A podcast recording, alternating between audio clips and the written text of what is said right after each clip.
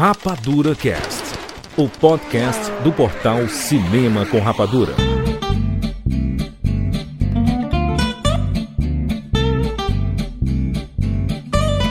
Seja bem-vindo, seres Rapadura em todo o Brasil. Está começando mais uma edição do Rapadura Cast. Eu sou Júlio de Filho e no programa de hoje nós vamos falar três personagens que definem a nossa personalidade. Estamos aqui com o Tiago Siqueira. Grande filho, essa corrente começou divertida no Instagram, mas eu acho que aqui no Rapadura pode desembarcar na verdadeira sessão de terapia coletiva. Muito bem, Rogério Montanari.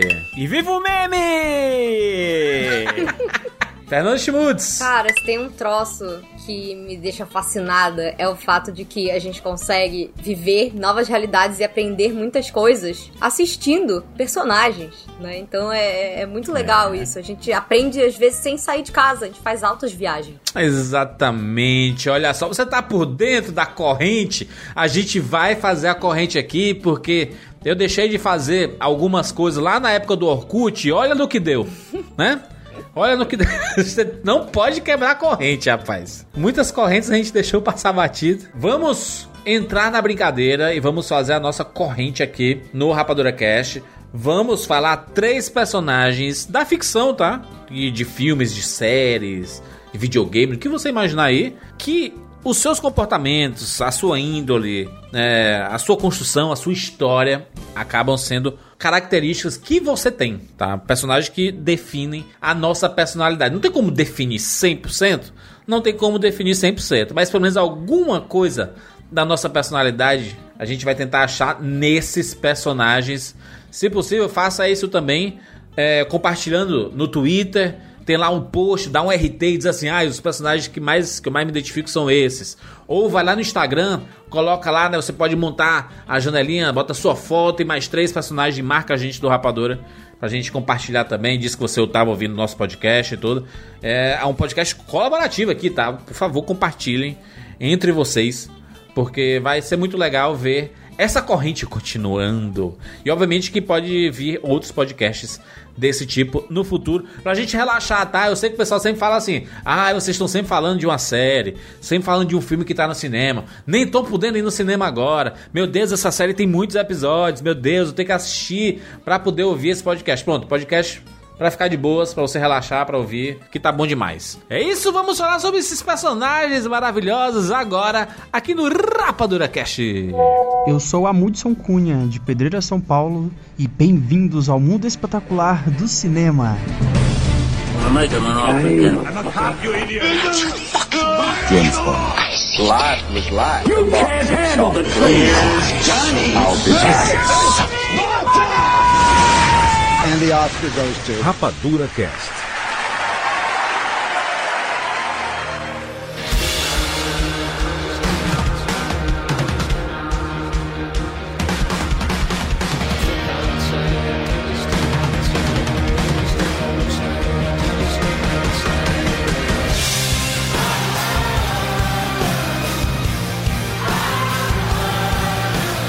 Vamos fazer nossa corrente corrente. Corrente de Andrômeda! Corrente de Andrômeda? Não, corrente do Rapadura. Vamos seguir uma. Uma trend, é isso? Eu, eu tava pensando aqui, será que existe é. um ou qualquer outro podcast de cinema que, que, tipo, ah, que legal esse meme aqui, vamos fazer um episódio sobre ele? Tipo. Eu acho que é possível aí, né? Mas é, que eu, é porque eu, a, hum, a gente tava conversando sobre isso, né? Sobre esse tema. Agosto e setembro, né? Dois meses assim daqueles. É... Exatamente. É. E eu acho que, assim, dos últimos tempos desses memes é, de Instagram e tudo mais, esse talvez tenha sido um dos mais é, compartilhados, cara. Eu acho que todo mundo que eu conheço na minha vida fez esse, esse, esse meme de escolher os três personagens que, que definem a personalidade dele, sabe? Então a gente pensou, por que não? Por que não? Por que a gente não? Por que não? É uma, é, uma, é uma corrente divertida que se alastrou realmente pelas redes sociais e que, cara, fez as pessoas olharem pra cultura pop, olharem um pouquinho para si mesmo, sabe? É algo legal. Acho bonito. A gente poderia ter quatro personagens, no final a gente faz uma menção honrosa, pode ser? Isso. Pra ser quatro personagens? Isso, pode ser. Mas, uh, mas o três assim. quatro, mas é o três. E assim, né? Vamos, vamos colocar umas regras aqui. O definir personalidade é um negócio muito forte, né? É, define minha personalidade. Então eu esse personagem ele tem comportamentos iguais a- aos meus. Na verdade, são características dos personagens. né? É, não necessariamente, não. é o personagem completo inteiro, entendeu? É alguma Personagens que característica. você se identifica com parte dele, né? Exatamente. Isso, exatamente. exatamente. É isso que, inclusive, a gente vai detalhar isso, né? Acho que quando a gente fala dos personagens, olha, é essa parte aqui, viu? Tipo, porque, né? Eu tenho um, por exemplo, que ele é, ele é, escro, ele é escroto, entendeu? Ixi, Então, ele é escroto, mas, aí- mas tem uma característica dele que eu não consigo dissociar de mim, assim. caraca, o Rogério me vem com Darth Vader assim, sabe? É, é verdade, ele é pai, pensou? Pronto, aí essa característica. Não, não, Essa não, é escolhi característica. Vader, não. Pai é quem cria. O pai, Pai do naquelas, Luke, pra né? mim, É bom demais. Pai do, do Luke, pra mim, é o tio Owen. Pai da Leia é o Bail Organa. Só que ele é pai ausente porque, né, ele pensava que tinha morrido as crianças, né? É, É, qual foi a primeira coisa que ele fez quando descobriu que era pai do Luke? Cortou a mão do rapaz. É, o Darth pra construir não, Darth caráter. Não. É por isso que eu gosto daquele quadrinho, Rogério. Não tem um quadrinho que é o Darth Vader pai? Que Ah, é, muito, bom. fofinho. tem, tem os É ele com livros, os né? dois piquititinhos, né? São, é, tem dois livros. Eu tenho esses livros, dois livros infantis. O- A Leia pequenininha e o Luke pequenininho. É bem bonitinho. E o Darth Vader de papai. Livro A Princesinha de Vader. É, isso aí. Gente, fofo demais. Vamos lá, vamos começar? Vamos começar nossos trabalhos aqui. Podemos seguir qual ordem aí? Vamos tirar Primeiras damas? 0 e 1. Zerinho 1. Sério, Porque vai que tem ótimo. repetido, né? Eu posso começar então. Vai, já, já que eu falei Vai lá, do, do Rogério. escuro, posso começar já que eu sou o mais velho? Por favor. Por ordem etária, então. Rogério Montanari, diretamente de São Paulo. Então, eu já vou pegar o personagem escroto logo de uma vez, tá? Ixi, É, que assim já tirei isso do caminho. Rogério. Cuidado, Rogério. Ele é um personagem e também não é. Porque ele é um cara que existe na vida real. Pronto, cheio de enigmas agora, né? Ah, mas é, é que nem amigo secreto que você vai falando. Tá ligado, é. Tá. Ele é um personagem descobrir. e não é. Ele não é baseado numa pessoa real. Ele é uma pessoa real. Entendi. É o Larry David. Ah. Larry David no Segura Onda. Country club shit right here. How you uh, doing? What's going on? Uh, I just saw Joey Funkhouser's new penis. Who? Marty Funkhauser's daughter has transitioned into being a man. Oh, wow. Had the surgery, and uh, it's big. How big? Really big. Wow. Yeah. He gave himself a giant penis? You see the balls? No. Completely taken with a penis that I didn't get to, you know, look at look at the scrotum at all. Larry David é o cara que criou, né, junto com o Seinfeld, o Seinfeld, né, era o cara que escrevia. Inclusive o George Constanza é basicamente o alter ego. Alter ego não, né? É o, é o Larry David dentro do, do Seinfeld. O Larry David, como sabemos, é um cara difícil. E aí, o que, que, que eles fizeram? Eles criaram uma série. Seria mais ou menos seguindo a vida dele, agora depois que ele. Já, depois de velho, milionário, né? Por causa do Seinfeld, que, né, que deixou ele muito rico. E aí ele vivendo a vida dele. Só que ele é um cara que se mete em muita confusão. Ele é muito ranzinza. E aí, a, a característica que eu acho que parece muito comigo é esse negócio de ser ranzinza, tá ligado? E ele é muito ranzinza e ele se pega nos detalhes às vezes.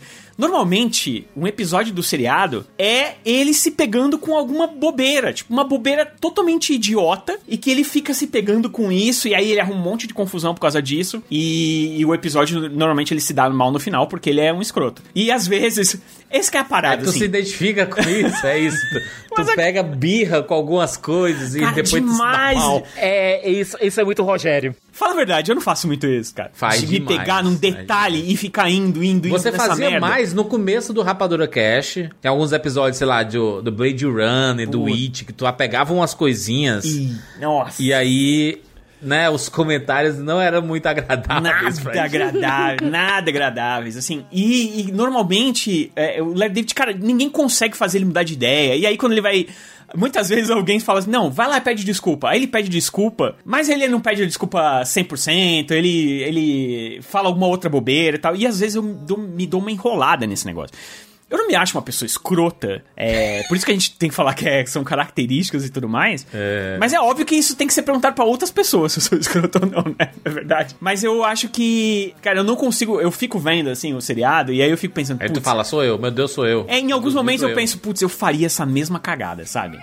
eu faria essa mesma coisa, assim, sabe? De falar, muito, falar o que pensa, sabe? E, às vezes sem, sem usar um filtro social e tal. Porque o Larry David, ele é muito isso. Pelo menos é o que ele demonstra na série. Que ele é muito isso. Ele é muito o cara que tipo, ele deixa os filtros sociais meio de lado, assim, aí ele fala umas, umas asneiras, que aí depois ele pensa, putz, eu falei mesmo bobeira. Aí quando ele vai pedir desculpa, ele fala uma outra bobeira, entendeu? Então é. Eu não consigo dissociar essas características do Larry David de mim.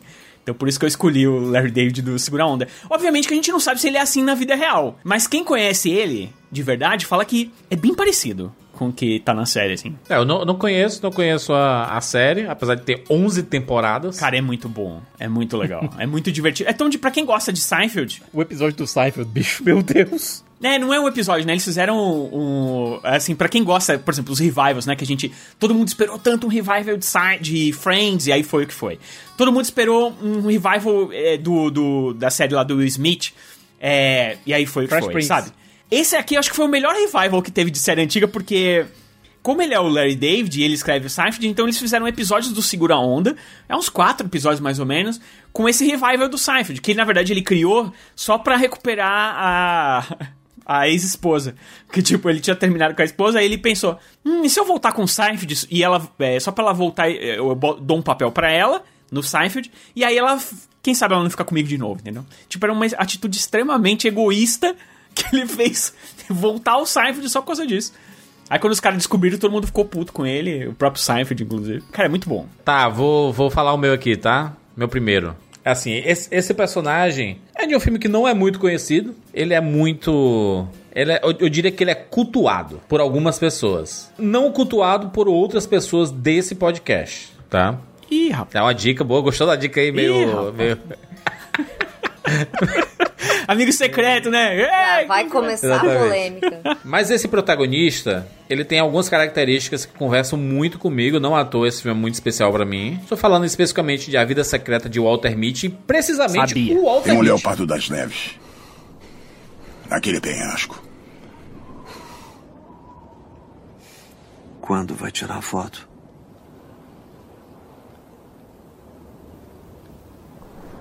Às vezes não tiro. Se eu gosto de um momento, quer dizer eu, pessoalmente, não gosto de ser atrapalhado pela câmera. Eu só quero ficar nele. Ficar nele? É como está. Bem aqui. Mitty, o personagem do Ben Stiller nesse filme, né? Ele é um cara que trabalha é, com negativos, né? De uma, de uma revista, a revista Life, no caso. Um trabalho já bem ultrapassado, né? É, não, não que eu me identifique com isso, porque eu trabalho com, né, com uma coisa da moda, né? Do momento que é Podcast, podcast. né? Podcast da moda e tudo. 2022, ano do podcast do Brasil. E assim, o que eu me identifico bastante com o Walter Mitty é que o Walter Mitty é muito low profile, sabe? Ele, ele é muito na dele. Ele não quer chamar a atenção, apesar de ter uma cabeça muito imaginativa, né? Ficar viajando no seu próprio mundo. Eu, por muitos anos, eu tive muito isso. De ficar muito no meu mundinho, criando minhas fantasias é, de aventuras, né? Na, na minha própria cabeça e sem realizar. Diria que nos últimos 10 anos, eu consegui realizar muitas dessas ideias que eu, que eu tinha na cabeça, mas antes eu viajava mais do que do que eu realizava, né? Eu acho que o Walter Mitty, ele, ele tem muito essas características. Ele tem um apego com algumas coisas analógicas. Ele gosta muito de ficar ali no mundinho dele. Ele trabalha... Cara, o, o trabalho dele é um trabalho que tá fadado ao fim, sabe? É, eu não me, não me identifico com isso, de trabalhar com uma coisa que tá fadada ao fim, mas eu sempre tenho a sensação de que um dia pode ser que acabe a internet, sabe? Eu tenho a sensação dos amigos do Siqueira.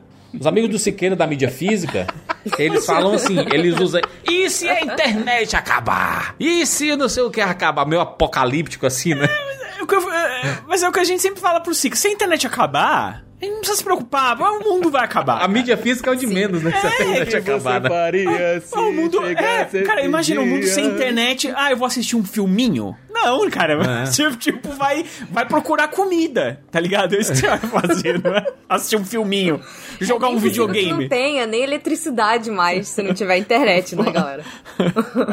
Não é verdade? É, é isso que, é isso que Aí eu tu vai penso, fazer o quê? assim. Tu vai botar toda a sua coleção de Blu-ray numa mochila e carregar É. aí pra, no apocalipse. Ver minha mídiazinha Previously on The aqui. Walking Dead. Vai roubar gasolina. É. Ó, aqui no Brasil a gente nem tem essa mania, porque nos Estados Unidos toda casa tem um gerador, né? A gasolina. Aqui no Brasil, cara, você vai ter que se matar pra achar um gerador, entendeu?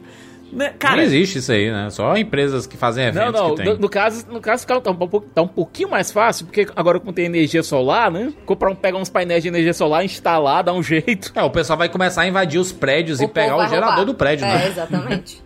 entendeu? Cara, eu não acho que. Não acho que. Acho que a última preocupação vai ser assistir um filminho ou jogar um videogame na sua mídia física. É, tá porque se a, se a internet acabar, mas é o caos financeiro, todo mundo perde seu dinheiro, é porque, o seu dinheiro tá todo no conhecem o banco. protocolo Siqueira. É um bunker. É o, é o- é o protocolo Siqueira. Mas você lembra que o Clube da Luta, que. Ah, dá um spoiler de Clube da Luta, filme de 99. Se você não assistiu, porra. Ah, todo mundo sabe essa É, história. e, e o final do filme e do livro prédios é os prédios do cartão de crédito. E aí eles criam, em tese, eles criam um caos porque eles derrubaram onde ficam os servidores.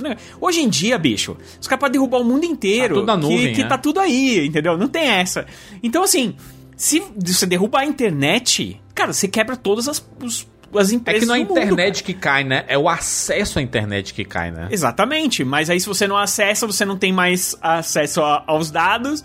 E aí, cara, o mundo vai pro saco. Não tem hoje em dia. É, eu não consigo vi- vislumbrar uma sociedade onde não existe rede, cara. Eu acho praticamente impossível. Tem até um jogo do Kojima, do carteiro lá, o, o Dead Stranding. Death Stranding. Que é basicamente isso, é o cara tentando restabelecer a internet. Porque todo mundo fala que ele é o carteiro.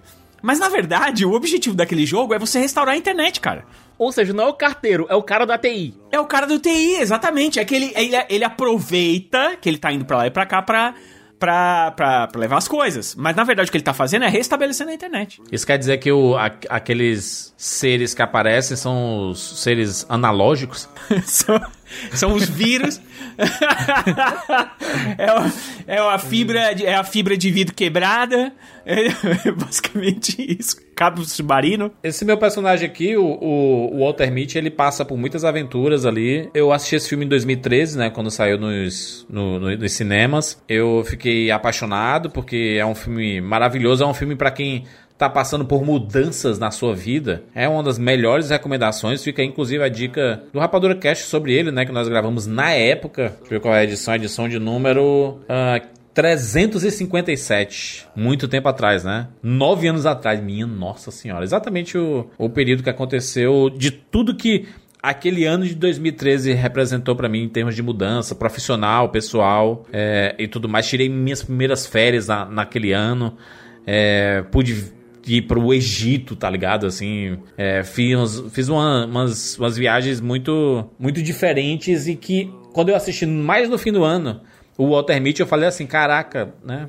Parte da minha história aí sendo representada, saindo do lugar comum, né? É, episódio totalmente icônico, as pessoas falam até hoje desse episódio. Então, acho É. que acho que valeu a pena. Assim, eu não sou, vocês sabem, eu não sou tão fã do filme, mas eu acho que é porque talvez seja um filme desses que te pega no momento, sabe? E talvez É. não fosse o meu momento ali. Aí não, não pegou, mas ah, muita, muita gente gosta e, e muita gente elogia. Eu, inclusive, acho o episódio muito bom, tá? Eu acho muito melhor o episódio do podcast do que o filme, na real. Também eu concordo, viu? Eu concordo. Que isso, Guerra? Você quer virar o hater do Walter Mitty? É Não, eu só tô dizendo que re- realmente o episódio ele foi muito mais hábil em fazer, em emocionar o público do que o filme. Muito bem. Ok. Então fica aí a, a dica. A Vida Secreta de Walter Mitty pra você assistir e co- conhecer um pouco desse personagem especificamente. Cara, essa, essa parada de ficar viajando no seu próprio mundo, imaginando como seria se você fizesse tal coisa, acho que muita gente passa por isso. Sabe, aquele quando você Total. sei lá, vai pra entrevista de emprego, Fernanda, e aí você sai de lá e diz assim, putz, eu devia ter falado isso. Aí na sua cabeça vem aquela imaginação de você falando e a pessoa, E é isso aí, está contratado. Tá contratado, é. Automático, assim. É, é meio fantástico mundo de Bob, assim, sabe? Mas o Walter Mitty, ele tem essa cabeça mais imaginativa, mas é muito por ele ter receio, não ter coragem de fazer certas coisas, ser muito resistente, né? Eu sou muito resistente a algumas mudanças, né? Tipo, o canal do YouTube do Rapadura a gente criou em 2017. No fim do YouTube, né? É, já tinha passado YouTube auge, tava. né? É que na verdade a gente criou um canal no YouTube em 2007 e a gente nunca utilizou. Eu postava uns trailers lá do, do- no YouTube. Aí tem. Eu tenho um canal no YouTube, mas o pessoal não sabe disso. Eu criei esse, esse canal chamado Rapadura Cash no, no YouTube e ele tem vídeos com 10 milhões de views. Eita. Do nada assim, sabe? Uns trailers. Os trailers tudo em 360p. Caraca, mano. É, Não, eu, lembro que, eu lembro que vocês tentaram uma vez fazer um canal, era. Que até vocês entrevistaram a esposa do Dracon. Lá tem um. Tem um não é entrevistado, tinha um, tinha um episódio de, de Harry Sim. Potter, um negócio do gênero. Aham. Mas aí vocês Foi fizeram bem- tipo uns dois, três episódios e largaram, mano. Foi em 2015. Em, em- em 2015. Aí A, a mão de obra foi muito pesada pra pra fazer isso. Aí a gente deu uma desistida. Dá Aí em muito 2017, esse, pod, esse, esse canal ele foi transformado naquele de 2017, né? Que foi aí, foi realmente o pontapé. Com o estúdio e tudo, né? Realmente foi uma, uma mudança grande aí. Mas é, é, é muito da, daquela parada que eu tava falando, da, da resistência, né? Resistir a certas coisas. Acreditar muito na coisa que tá fazendo. Eu acho que o Walter Mitty ele tem bastante disso, né? De tentar fazer o melhor possível com aquela coisa que ele tem. Mas essa esse, esse Walter Mitty do começo do filme, ele é transformado no final do filme e eu, eu acredito que eu passei também por essa transformação no- com o passar dos anos aí, sabe? Então eu diria que que muita coisa mudou de lá pra cá, mas ainda tem essa essência do Walter Mitty, essa essência imaginativa, um pouco mais retraída, mas na sua. Eu gosto muito de ficar na minha, sabe? Eu eu vou pros lugares, eu gosto de pegar aquela mesinha do cantinho, sabe? Eu gosto muito de ficar no meu lugar reservado. Acho que tem muito da minha criação mesmo. Faço terapia por isso, né?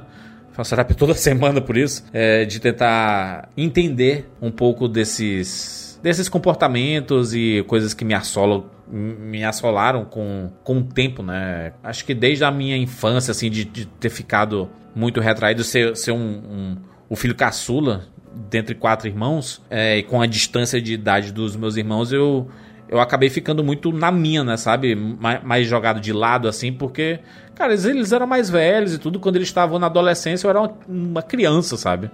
E quando eu cheguei nos meus 10 anos ali, eles já estavam ma- maior de idade, sabe? Então a distância era muito grande de, do que eles estavam vivendo na época e do que eu estava vivendo na época, né? Então, consequentemente, eu fui ficando muito de lado e aí ficando mu- muito no meu universinho ali.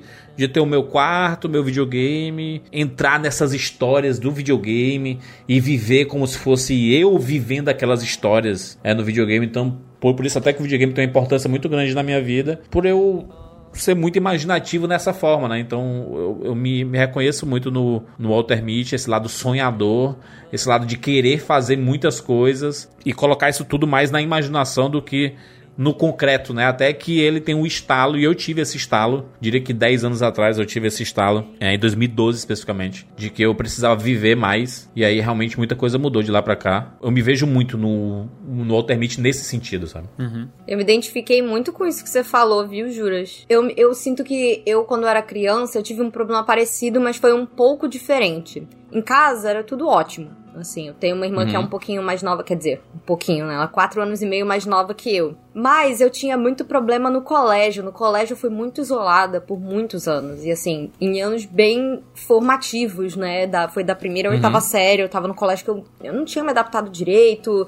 O colégio não, não tava preparado pra me receber direito, né? Então foi, foi bastante complicado. Eu fui diagnosticada com TDAH muito nova e era um TDAH muito pesado que eu não conseguia ficar na sala pra assistir a aula. Aham. Eu criava muita confusão quando eu era muito pequena e isso acabou me marcando de uma forma meio negativa. E aquela coisa, na época, né, não era como é hoje. A gente não tem. Não se entendiam, né? É, ninguém direito. entendia. Você não tinha essa, essa conscientização de que, olha, vamos procurar uma terapia, vamos procurar uma ajuda, vamos trocar criança de colégio, sabe? E acabou que eu fui ficando. E isso eu acho que impactou muito a minha vida. Eu sou uma pessoa extrovertida, mas por muito tempo eu vivi presa na minha própria cabeça, nas minhas próprias aventuras e nos meus próprios sonhos, sabe? Então, eu super me identifico com isso que você falou, que você se identifica no Walter Mitty. Eu sinto que eu me identifico um pouco nisso com a Ana do Frozen. Ó. Eu amo a Ana. Você quer brincar na neve? Um boneco quer fazer? Você podia me ouvir e a porta abrir. Eu quero só te ver. Ela- eu fico impressionada que uma personagem mais moderninha assim da Disney conseguiu tomar um lugar tão importante no meu coração. E não foi uma das personagens com as quais eu cresci, né? Porque a gente tem essa coisa da nostalgia, o carinho, as coisas que a gente via mil vezes quando era mais novinho. Mas é engraçado, eu sinto que. Eu sinto que a Ana do Frozen meio que sou eu. Eu acho que ela é, ela é uma personagem que eu me identifico, sei lá, 90% com tudo que ela passa nos dois filmes de Frozen. É muito isso. E é muito engraçado porque na época que o primeiro Frozen saiu, eu também tava com o cabelo igualzinho dela. Mesma franjinha, o mesmo cabelo comprido, a mesma coisa, sabe? Então até fisicamente acabou que coincidiu também. Mas eu gosto muito da Ana porque ela chegou meio que pra quebrar esse estereótipo de que a princesa da Disney ela é sempre delicada e, e feminina e ela sabe o que fazer. E a Ana não, a Ana ela é muito desastrada porque ela ficou muito tempo isolada, ela perdeu, ela não tem um filtro social. Então ela fala muita bobagem porque ela tá tão empolgada pra viver o que ela não viveu, ela viveu isolada. Então quando ela encontra outras pessoas, ela, ela tem uma inocência e ela tem uma vontade de, de se jogar e, e, e conhecer pessoas e mostrar para as pessoas quem ela é, que eu acho muito fofo e ao mesmo tempo, mesmo sendo desastrada, ela é uma personagem extremamente corajosa. O que eu mais gosto, assim, acho que tanto no arco dela no, no primeiro quanto no segundo filme, é que, independente dela ser a irmã que não tem poderes, ela vai atrás da Elsa, ela que faz os sacrifícios, ela tá É. sempre ali. E eu, eu, eu me identifico muito com isso, porque a minha irmã, coincidentemente, ela tem uma personalidade muito parecida com a da Elsa. Então, e eu era, ainda- era mais velha, então eu protegia muito ela. Então, toda essa questão da Ana tentando não deixar a Elsa ir embora no segundo filme, esse pavor dela de ficar sozinha depois de tudo que aconteceu, que ela finalmente encontrou uma família pra ela, ela não tá, né, mais ali tendo que se distrair, inventando histórias ali no, no salão enorme do castelo, conversando com as pinturas, né? Ela, eu me identifico muito com isso, assim. Quando eu era novinha, eu. Nossa, eu criava muitas histórias, diálogos na minha mente. Eu tinha, um, eu tinha um diário que eu comecei escrevendo coisas normais e eu acabava inventando histórias ali no meio também, sabe?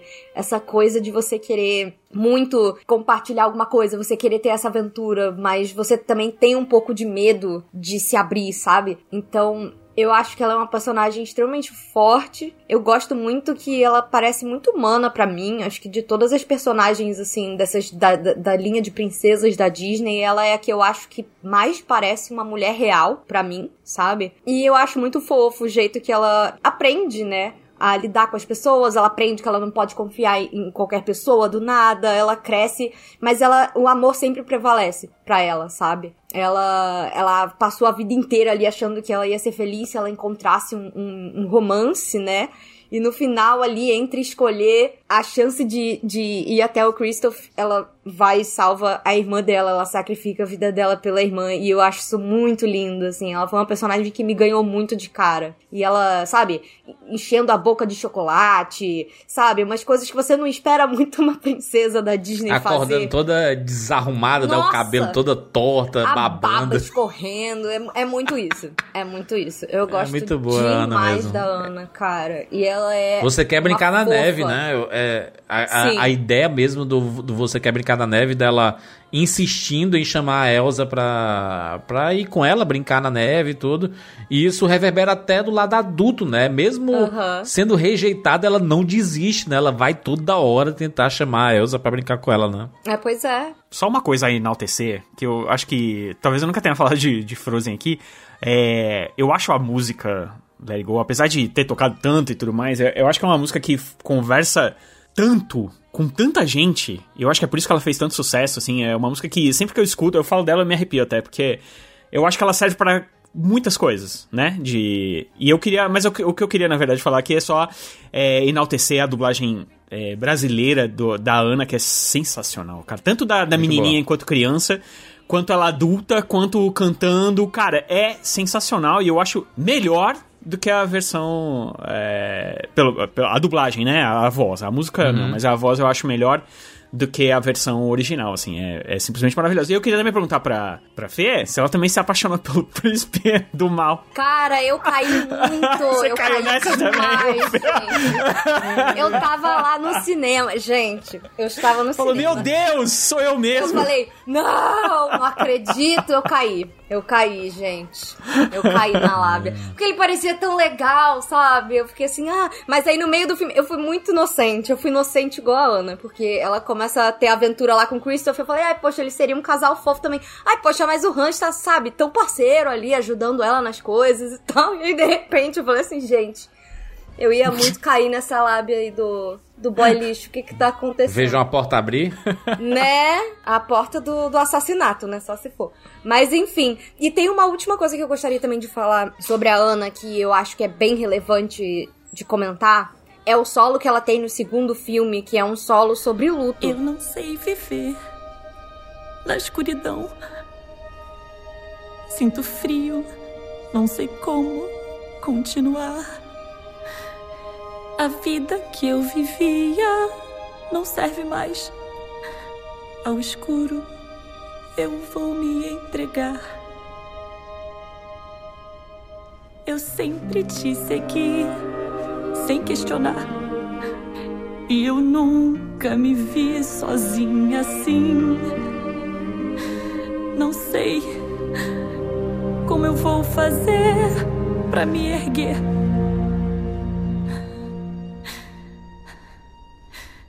Mas escuto alguém sussurrar pra mim.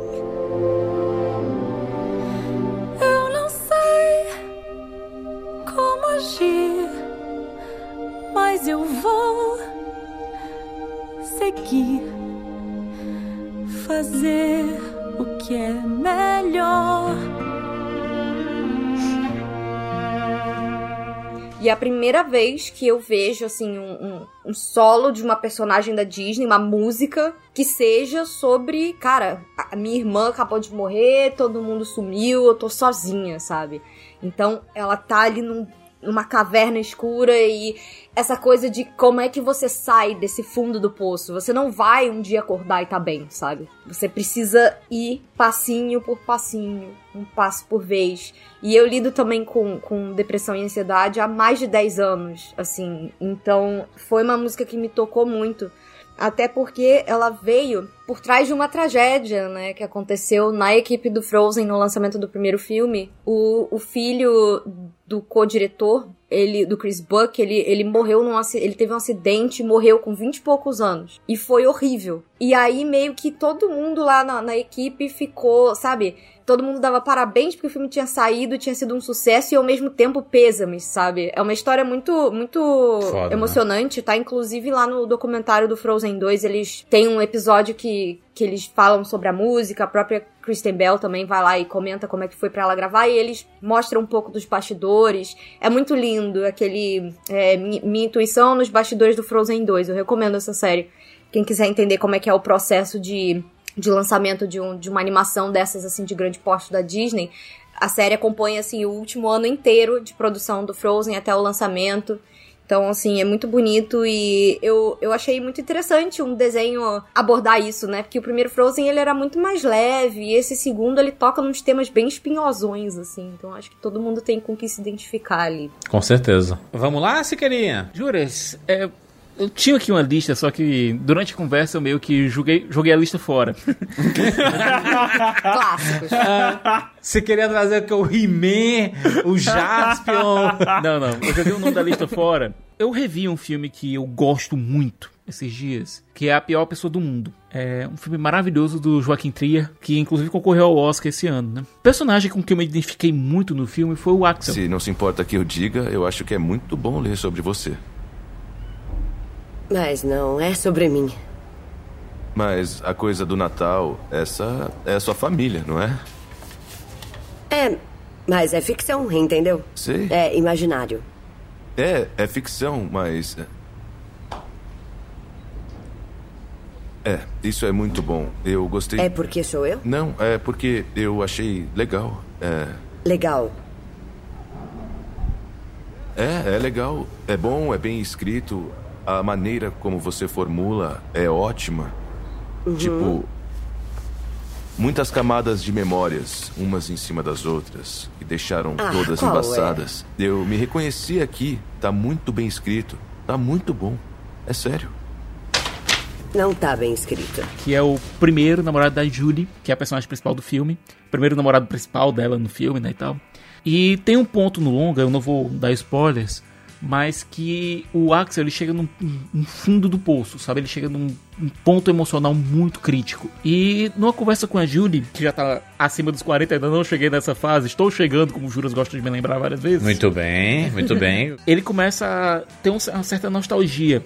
É, nesse trecho específico do filme, eu me identifiquei muito com ele. Ele fala que ele nasceu e foi criado, passou por parte da infância dele numa época sem internet, que é algo que todos nós aqui tivemos. Vivemos uma, pelo menos uma parte de infância, a, a fé nem tanto, mas eu, o Juras e o Rogério, a gente viveu uma boa parte da nossa infância sem internet, porque não existia aqui no Brasil. Sim. E que nessa época. É, Boa e- parte mesmo. Eu diria que a metade da minha vida foi sem internet. Afinal, eu sou um sábio de 40 anos. E que nessa época da nossa vida, né, juras? E as lojas. E, e numa loja de, de, de- de discos, sabe? Ver o que chegou. E numa, numa banca de revistas. E numa livraria, sabe? Era tudo. Era, era aquele momento que a gente tinha essa imersão cultural. E na locadora, sabe? A gente fez um cast todo sobre locadora que ele disse que ele. Ele consegue lembrar de pegar o metrô para ir. Pegar o metrô, pegar o ônibus e na, ir na loja de discos, pe- é, depois ir na loja de gibis, ver o que chegou lá, pegar um gibi antigo, dar uma lida. É, ele, ele diz que consegue fechar os olhos e, e- e ver na cabeça dele os corredores da locadora onde ele alugava filmes, sabe? Ele tem uma nostalgia muito grande desse, é, dessa época em que a gente vivia em meio à cultura. Que a cultura eram objetos que você conseguia pegar, que você conseguia sentir, comparar, você conseguia passar esses objetos para frente. Esses objetos representavam cultura, sabe? Era a forma como que você tinha de passar é, conhecimento, passar diversão, passar entretenimento, passar arte para frente. Quando ele tinha lá seus 20 anos, ele tinha uma alegria gigante quando ele abria um livro novo, quando ele abria um disco novo para colocar um disco CD para colocar para tocar, quando ele abria a caixa de um filme para assistir e que mesmo hoje ele não tendo mais essa mesma alegria, entendendo é, não tendo mais essa me- esse mesmo entusiasmo, ele continua a colecionar esses objetos. E que em determinados momentos da vida dele, ele sente que o que ele passou a vida toda dele fazendo foi acumular conhecimentos e memórias sobre coisas fúteis sobre as quais ninguém liga. É, eu não preciso dizer que isso bateu forte em mim. É. Caraca. Sabe? Num- Ele tá no momento da vida que ele tá vendo tudo que ele fez e tudo que ele ainda pode fazer e que bate isso na cabeça dele, sabe? Novamente, como o Juras gosta de lembrar, eu tô chegando já nessa encruzilhada e essa cena bateu forte. E bateu forte a identificação, até mesmo porque ele é um cara que ele gosta, ele vive de quadrinhos, ele não de quadrinhos como a gente vê heróis e tal, é uma coisa mais parecida com quadrinhos mais subversivos, mas que mesmo assim ele é fã dessas mídias, ele é, é ele disse que uma coisa que ele gosta gostava fazendo era assistir os filmes favoritos dele, ouvir os discos favoritos dele pra sentir um pouco dessa nostalgia. E é algo que eu às vezes faço, sabe? Então, primeiro de tudo, eu recomendo muito que vocês assistam A Pior Pessoa do Mundo. Vão atrás de dar um jeito, assistir o filme e tal. A gente sabe que assistir esses filmes que são um pouco fora do eixo é um pouco difícil de assistir, mas existem meios, inclusive legais, pra vocês assistirem esses filmes. E é um filmaço. E é um filmaço que fala muito sobre como às vezes a sociedade nos faz sentir a pior pessoa do mundo, como a gente está longe disso, sabe? Por coisas que fazemos em nossos relacionamentos, por coisas que fazemos com nossas próprias vidas, a gente sente como se a gente tivesse jogado fora nossa existência, então como se estivesse prejudicando os outros. Quando a gente está apenas aprendendo, sabe? É um filmaço.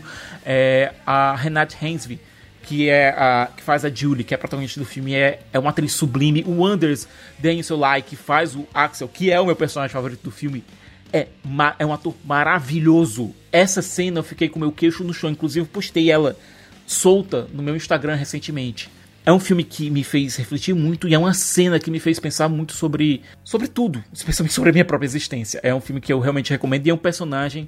O Axel é um personagem com o qual eu me identifiquei muito. Ô, Siqueira, tu se sente um pouco isolado com o fato de tu gostar de colecionar coisas que atualmente cada vez menos pessoas colecionam, tipo os próprios quadrinhos físicos. O quadrinho já é uma mídia que nos últimos anos vem, vem diminuindo cada vez mais os seus, seus fãs, né, seus adeptos, né? A mídia física, de uma forma geral, ela é um, um, uma coisa que vem entrando em desuso, né? Com os, a força dos streams, etc. Tu acha que tu, tu, tu consegue se enquadrar nesse perfil com o fato de não ter, tipo, uma locadora pra ir e ter essa interação social? Até as próprias livrarias estão começando a acabar. A pandemia bateu forte, certo? Até o começo da pandemia, a gente tinha uma crise que estava assim avizinhando a- as grandes livrarias, que eu conseguia ir nelas, conversar com vendedores, falar com o pessoal sobre cinema, dizer, ó, ó, tá saindo esse título agora, reserva aí porque eu tô querendo, sabe? Ter esse contato pessoal. A gente tinha esse contato pessoal com as locadoras e ele foi aos poucos acabando, acabando, acabando até que,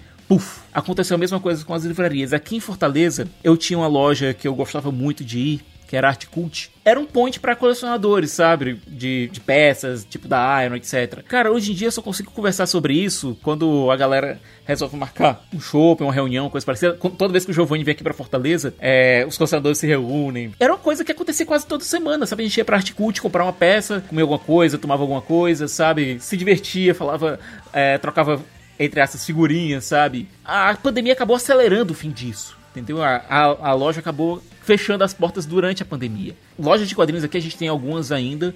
É, eu consigo, inclusive, conversar com, com o pessoal de lá, mas não é algo tão, tão recorrente, sabe? Inclusive aqui em Uhum. Fortaleza eu recomendo que vocês vão na Reboot, que vocês vão na fanzine e mantenham esses lugares abertos. Pessoal aqui de Fortaleza que gosta de quadrinhos, vão na fanzine, vão na Reboot, mantenham esses lugares abertos, mantenham esses pontos físicos, porque, sabe, faz falta. É, é óbvio, é muito prático comprar na internet, sabe? É muito prático entrar no computador, então no celular, fazer o pedido do, do livro, do gibi que você tá querendo. Mas aquele toque pessoal de você ir conversar com o vendedor, é, pegar o livro, discutir com uma pessoa na livraria, às vezes até um. Alguns comédias românticas começaram assim, sabe? Alguns romances começaram assim, pessoas se encontrando nesses lugares onde cultura era adquirida, sabe? Você comprava aquele livro, até mesmo aquele, é, os livros mais bobos que você possa imaginar, são cultura, sabe? Esses pontos eram lugares que você se expunha, porque você estava comprando um livro X, você estava expondo, olha, meu gosto é esse. Você encontrava alguém que estava comprando um livro Y, você- era uma forma de começar, começar uma conversa, sabe? Esses pontos basicamente estão começando a morrer, muito rápido. É, a gente sabe que esse processo não é- de hoje, esse processo vem acontecendo há décadas, mas ele foi muito acelerado nos últimos anos. Sabe, o consumo de cultura está se tornando algo tão solitário. Antigamente você ia na locadora e conversava com pessoas antes de escolher o que você ia assistir, um filme que você ia assistir. É, até mesmo fila de cinema, sabe? Hoje em dia você compra o ingresso na internet e só entra direto, sabe? Verdade. Tá se tornando muito impessoal e eu acho que A cultura... gente, tá, a gente tá perdendo cada vez mais o contato, né? Tem que instalar o Tinder, hein, Siqueira aí, mano. Instala o Tinder aí, mano. Mas, Juras, não é só sobre contato romântico. Lembra como a gente conheceu, como a gente conheceu o, o Giovanni? Foi na sessão de X-Men, cara. Foi na sessão Foi de na X-Men. sessão de X-Men, né? No final, né? A gente tava conversando e ele chegou. Isso, cara, é aquela coisa. Qual foi o X-Men? X-Men primeira classe. Primeira classe, né? Verdade. Que ele veio pra gente reclamar dos mísseis que foram usados lá pelo Magneto no final, sabe? é.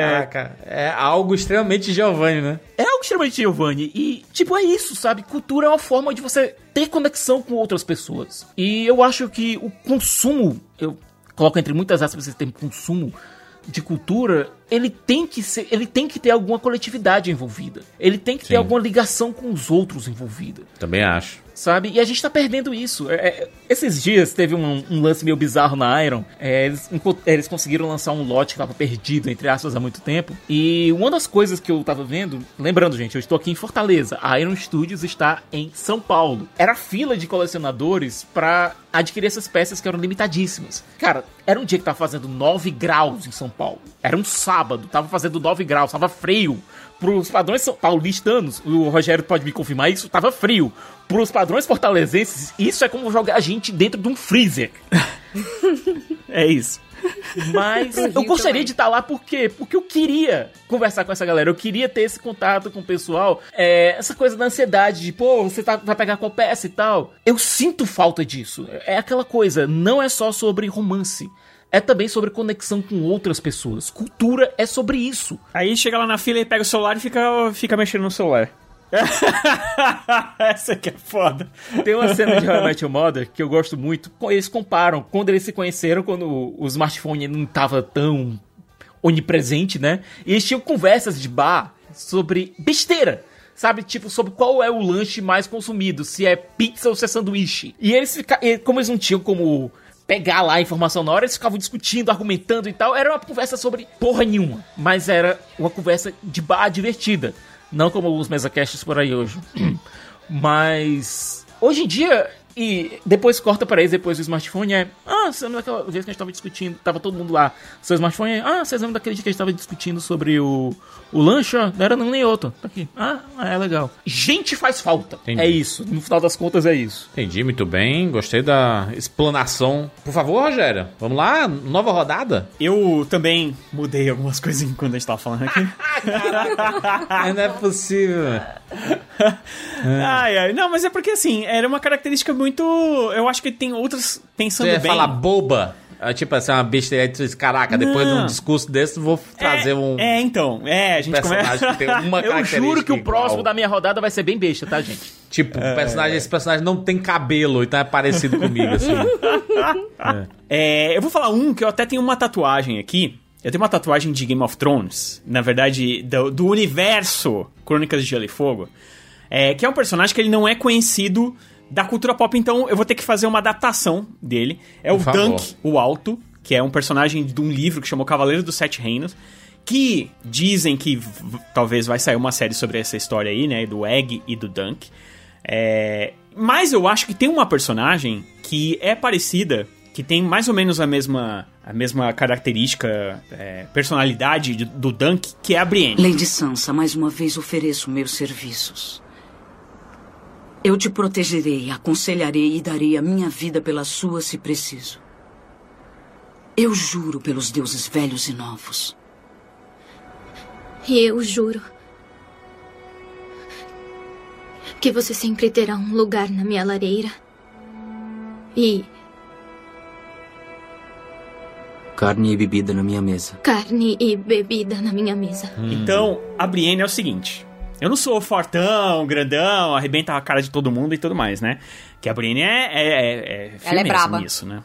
Ela é braba, ela é braba. Mas ela tem uma característica, eu acho que duas características que eu acho que eu, que eu consigo colocar na minha personalidade. A primeira é que ela fala a verdade demais, né? E isso nem sempre, ela é muito honesta, ela é muito sincera, ela fala a verdade na sua cara. E isso nem sempre é bom, né? Porque muitas vezes você machuca as pessoas falando a verdade, né? Tem, um- tem um filme que é A Invenção da Mentira, que é simplesmente maravilhoso, que fala bem sobre isso. É, e tem o episódio do Sandman também que fala bem sobre isso, o que, que é você viver num mundo sem, sem a mentira. E, e aí eu acho que, que muitas vezes quando você fala a verdade. Eu sempre falava isso quando era jovem. Falava assim: ah, fala um defeito. Eu falava ah, sinceridade. Ah, isso aí é coisa de. de é, de entrevista de emprego, né? Que você fala É. que você é muito.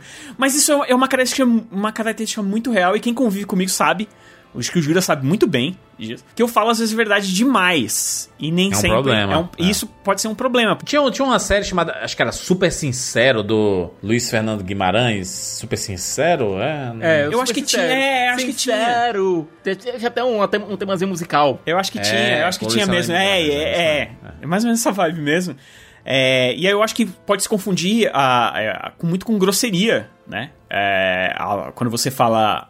quando você é honesto demais. E o Dunk e o Alto, tanto o Dunk quanto a Brienne, eu acho que eles têm esse problema de serem honestos demais e sofrerem por conta disso, de alguma forma. E uma outra característica da Brienne, que eu acho que tem muito a ver comigo, é a fidelidade. Eu sou muito, muito fiel aos meus. E eu não tô falando só de relacionamento, nem nada disso. Eu tô falando também do relacionamento também, mas eu tô falando muito da de amizade, eu tô falando muito de parceria. É, eu, cara, eu sou muito, muito fiel aos meus. E muitas vezes eu compro altas brigas por causa de, de broncas que não são minhas, por essa fidelidade que eu acredito que eu tenho. Eu acabo arrumando outras. Acabo arrumando muitas, muitas confusões, confusões. Muitas confusões com muitas outras pessoas. Nem sempre isso.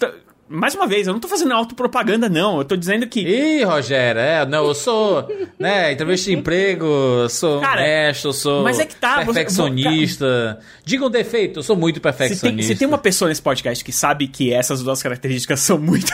Muito minhas e que elas não são, não fazem tão bem assim quanto, quanto a gente se imagina, eu acho que é você, porque você tá convivendo comigo. O, o Rogério, ele, ele leva ao extremo a expressão tamo junto. Cara, demais. E aí. É, e às vezes, assim. Obviamente que aqui no. é, Nesse caso aqui, né, que eu tô falando com os juras e com as pessoas que a gente trabalha junto e tudo mais, é obviamente que isso não aconteceu comigo, é, mas em outras, em outras, em outros empregos, com outras amizades, eu fiz isso demais e eu tomei na cabeça forte, cara. Porque nem sempre você. Porque assim, você não pode esperar dos outros aquilo que você vai fazer, tá ligado? Dá pra fazer um exemplo aqui tranquilamente. Eu trabalhei num escritório durante 14 anos e eu tinha um gerente que. Um gerente geral que eu odiava esse cara, assim. Ele, ele era corrupto dentro de uma empresa privada, hein? Ele era corrupto e ele colocava a gente nas corrupções dele. Ele, ele fazia de um jeito que a gente acabava ficando conivente. E aí, quando a gente teve a oportunidade de denunciar, a gente conseguiu fazer, denunciar e depois ele foi demitido. Nem foi por causa disso, né? Eu sei que em algum momento chegou um gerente novo e eu comprei a briga desse cara. Assim, porque ele chegou falando que ia mudar e não sei o que. Sabe esse negócio de candidato novo? Ah, vamos mudar isso aí, porque isso não pode acontecer mais. Ele foi um cara, por exemplo, que eu abri o jogo desse negócio da corrupção do anterior, quando houve um processo. Eu fui junto, eu fui lá no processo, entendeu? Eu fui lá, é, é, fui uma das pessoas que fui. No fim, eles fizeram um acordo e eu não precisei testemunhar porra nenhuma. Mas assim, com os advogados eu fui lá, testemunhei, dei meus testemunhos e tudo mais. Eu comprei a briga muito desse cara. E depois ele me traiu fortíssimo e a empresa inteirinha ficou contra mim. É, porque eu comprei a briga dele, achando que ele era um cara bacana e tal. E eu fui alertado por outras pessoas. Falou, cara, não compra a briga desse cara aí, que esse cara não é o que você tá pensando. Mas eu comprei, eu embarquei na, na jornada. Eu falei, não, não é, não, esse cara é, pô. E aí, no fim, eu tomei fortíssimo na cabeça, assim, é. Pra eu depois ter que me desculpar com todas essas pessoas e, e- e mostrar pra eles o que que, na verdade, eu tava. é, o que, que eu tava buscando, e não era um crescimento meu próprio, não, assim. Não era uma questão de puxar o saco do cara pra subir junto com ele. Era uma questão de querer sair daquela situação é, que a empresa se encontrava, que era de uma um lamaçal, basicamente. E eu achava que esse cara, ele trazia coisa. Ele trazia é, é, modernidade. Era um cara que, que, que falava que queria é, é, informatizar a empresa, que tinha gente que fazia coisa no papel, cara. Fazia planilha no papel, com papel quadriculado. Eu não tô brincando. Isso em 2000 cacetada, não foi, não é em 1983. Tinha gente que fazia planilha no papel quadriculado, cara. Então assim, eu comprei essa briga, eu não ganhei um centavo, tá, de aumento. Não mesmo. Fala a verdade, eu quando eu pedi um aumento, ele me deu um aumento e ele falou, cara, eu só vou conseguir te dar 100 reais de aumento. Juro pelas minhas filhas que isso é verdade. É, não teve, não tinha essa, não era essa a parada, não era uma questão de puxar saco pra subir, é, para conseguir cargo nem nada disso. Era só uma visão de negócio, de, é, de administração e tal que eu achava que era ia ser benéfica pra tudo no fim. Porque assim, as pessoas elas não gostam, assim como o Julius falou do Walter Mitty, as pessoas não gostam de mudar, tá? As pessoas não gostam de mudar, não importa o que seja. Ela vai pensar mil vezes antes de fazer, é, de, de investir numa novidade. Porque ela já tá muito acostumada. Por exemplo, esse cara do papel quadriculado, das planilhas, como é que. Pra você botar na cabeça dele que ele, se ele aprendesse a mexer no Excel do mais, da maneira mais básica possível, ele ia diminuir absurdamente o trabalho dele, que ele ficava fazendo no papel. É muito difícil você colocar isso na cabeça da pessoa, principalmente se ela é um pouco mais velha e tudo mais, que era o caso desse cara. Então, assim, você compra altas brigas com um monte de gente, é, mas de alguma forma falava, cara, isso aqui a gente precisa fazer porque isso vai melhorar o seu trabalho. Você vai ter mais tempo livre para fazer outras coisas que você acaba não conseguindo fazer. E você vai ajudar a melhorar o trabalho da empresa inteira. Porque a empresa inteira vai ser informatizada. E aí o que você faz aqui, você não vai precisar ficar apresentando esses papeladas aí pros outros, pra empresa inteira.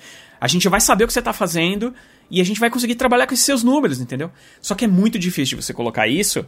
Então eu comprei briga com um monte de gente por causa disso. Porque eu chegava na mesa do cara e falava, olha, então a gente precisa fazer isso e tal. Aí o cara falava assim, ah, não, mas isso aqui é meu trabalho. Aí eu ia lá na- no meu gerente e ele falava assim, ó, faz o seguinte, bota pra funcionar. Bota pra funcionar. Eu falava, mas cara, o cara vai ficar bravo comigo. Não, pode deixar que eu seguro. E aí depois, obviamente, que anos, meses, anos depois, eu fiquei sabendo que quando a pessoa ia lá reclamar de mim, ele ajudava a bater em mim junto com o cara. E aí ele ficava de bonzinho e eu era o grande filho da puta da parada. Então, é isso. É tipo assim, é a fidelidade demais, em alguns casos, mas acho que algumas pessoas merecem essa fidelidade. Camila, te amo. E É, eu acho que a sinceridade demais muitas vezes atrapalha. Mas eu acho que são duas características da Brienne e do Dunk, o alto, que, que eu acho que tem muito a ver comigo, assim. Eu, quando eu tava lendo, principalmente o Cavaleiro dos Sete Reinos, falo, cara, eu fiquei tão impactado com o Dunk. É, o Dunk, ele aparece, ele é citado no Game of Thrones, na série, que tem um livro lá dos, dos Cavaleiros Dourados, lá, os Cavaleiros do, do, do Rei lá e tal, e ele, ele é um dos seguranças, e ele é o cara que criou, basicamente, ali a, a guarda da, do rei e tudo mais. Então, é isso. Eu li, quando eu lia, eu falava, putz, Martin, caramba, cara, você tá falando comigo, mano. tá ligado? Hum.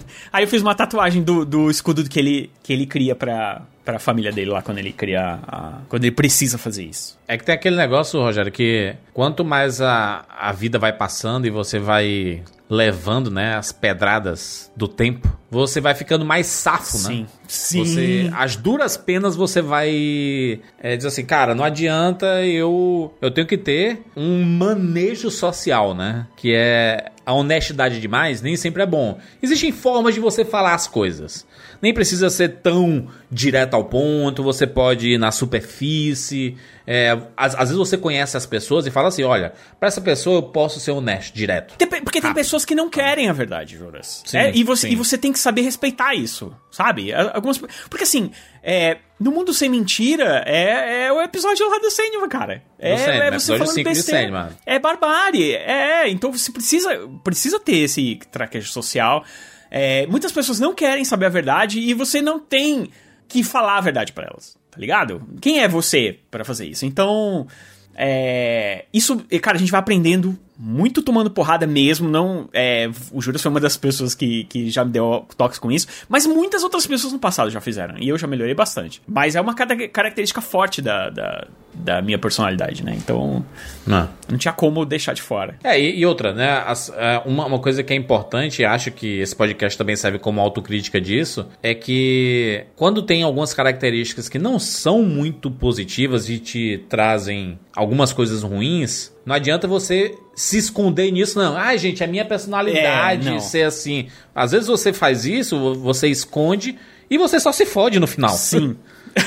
Sabe? Então, o traquejo social e o entendimento disso, é por isso que eu sempre falo para as pessoas fazerem terapia, porque você passa a realmente compreender o que o que tá dando certo e o que tá dando errado na sua vida com o passar do tempo, né? Você vai entendendo as, os seus comportamentos e tudo. Aí você aprende, por exemplo, a não confiar em todo mundo. Ah, você é muito fiel, mas não é todo mundo que merece a sua fidelidade, entendeu? Uhum. Você, você consegue, inclusive, é, o filtro, né? O, a importância do filtro. O é, filtro é, é exatamente isso. Eu acho que é isso. Eu acho que é, acho que é essa a característica principal. É essa falta de filtro. E, cara, isso gera muitos problemas. Muitos problemas da, da minha vida já foram por conta do. Tipo, esse é um detalhe, é um problema, mas já vários. E quando a gente é jovem, eu sei que é, é, meio cagado também ficar falando isso. Ah, quando. É porque agora vocês são jovens e não sei o que. Mas, mas acho que a experiência.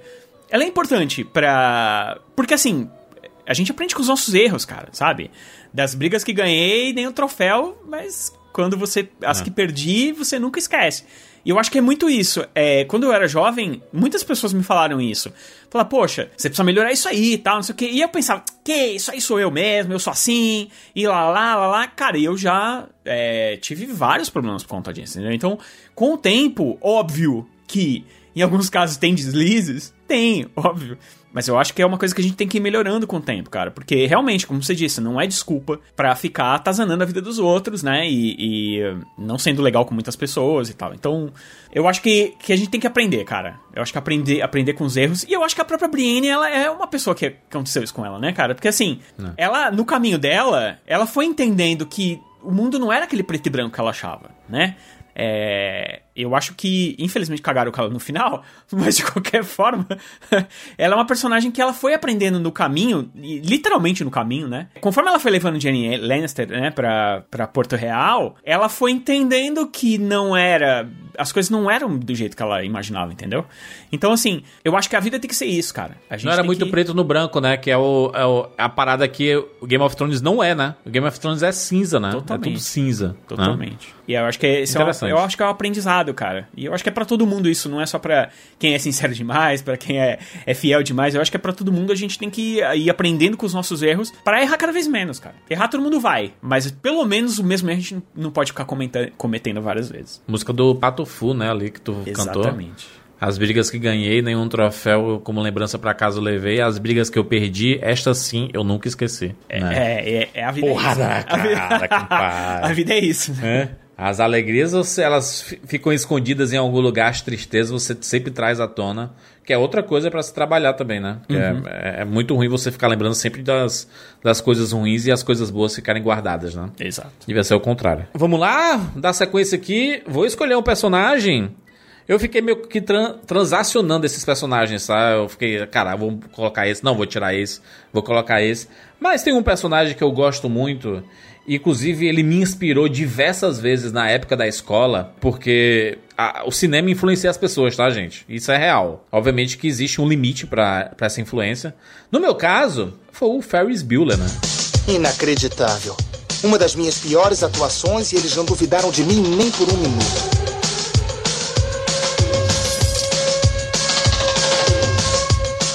E eu ia perder um dia maravilhoso desses de sol enfurnado naquela escola.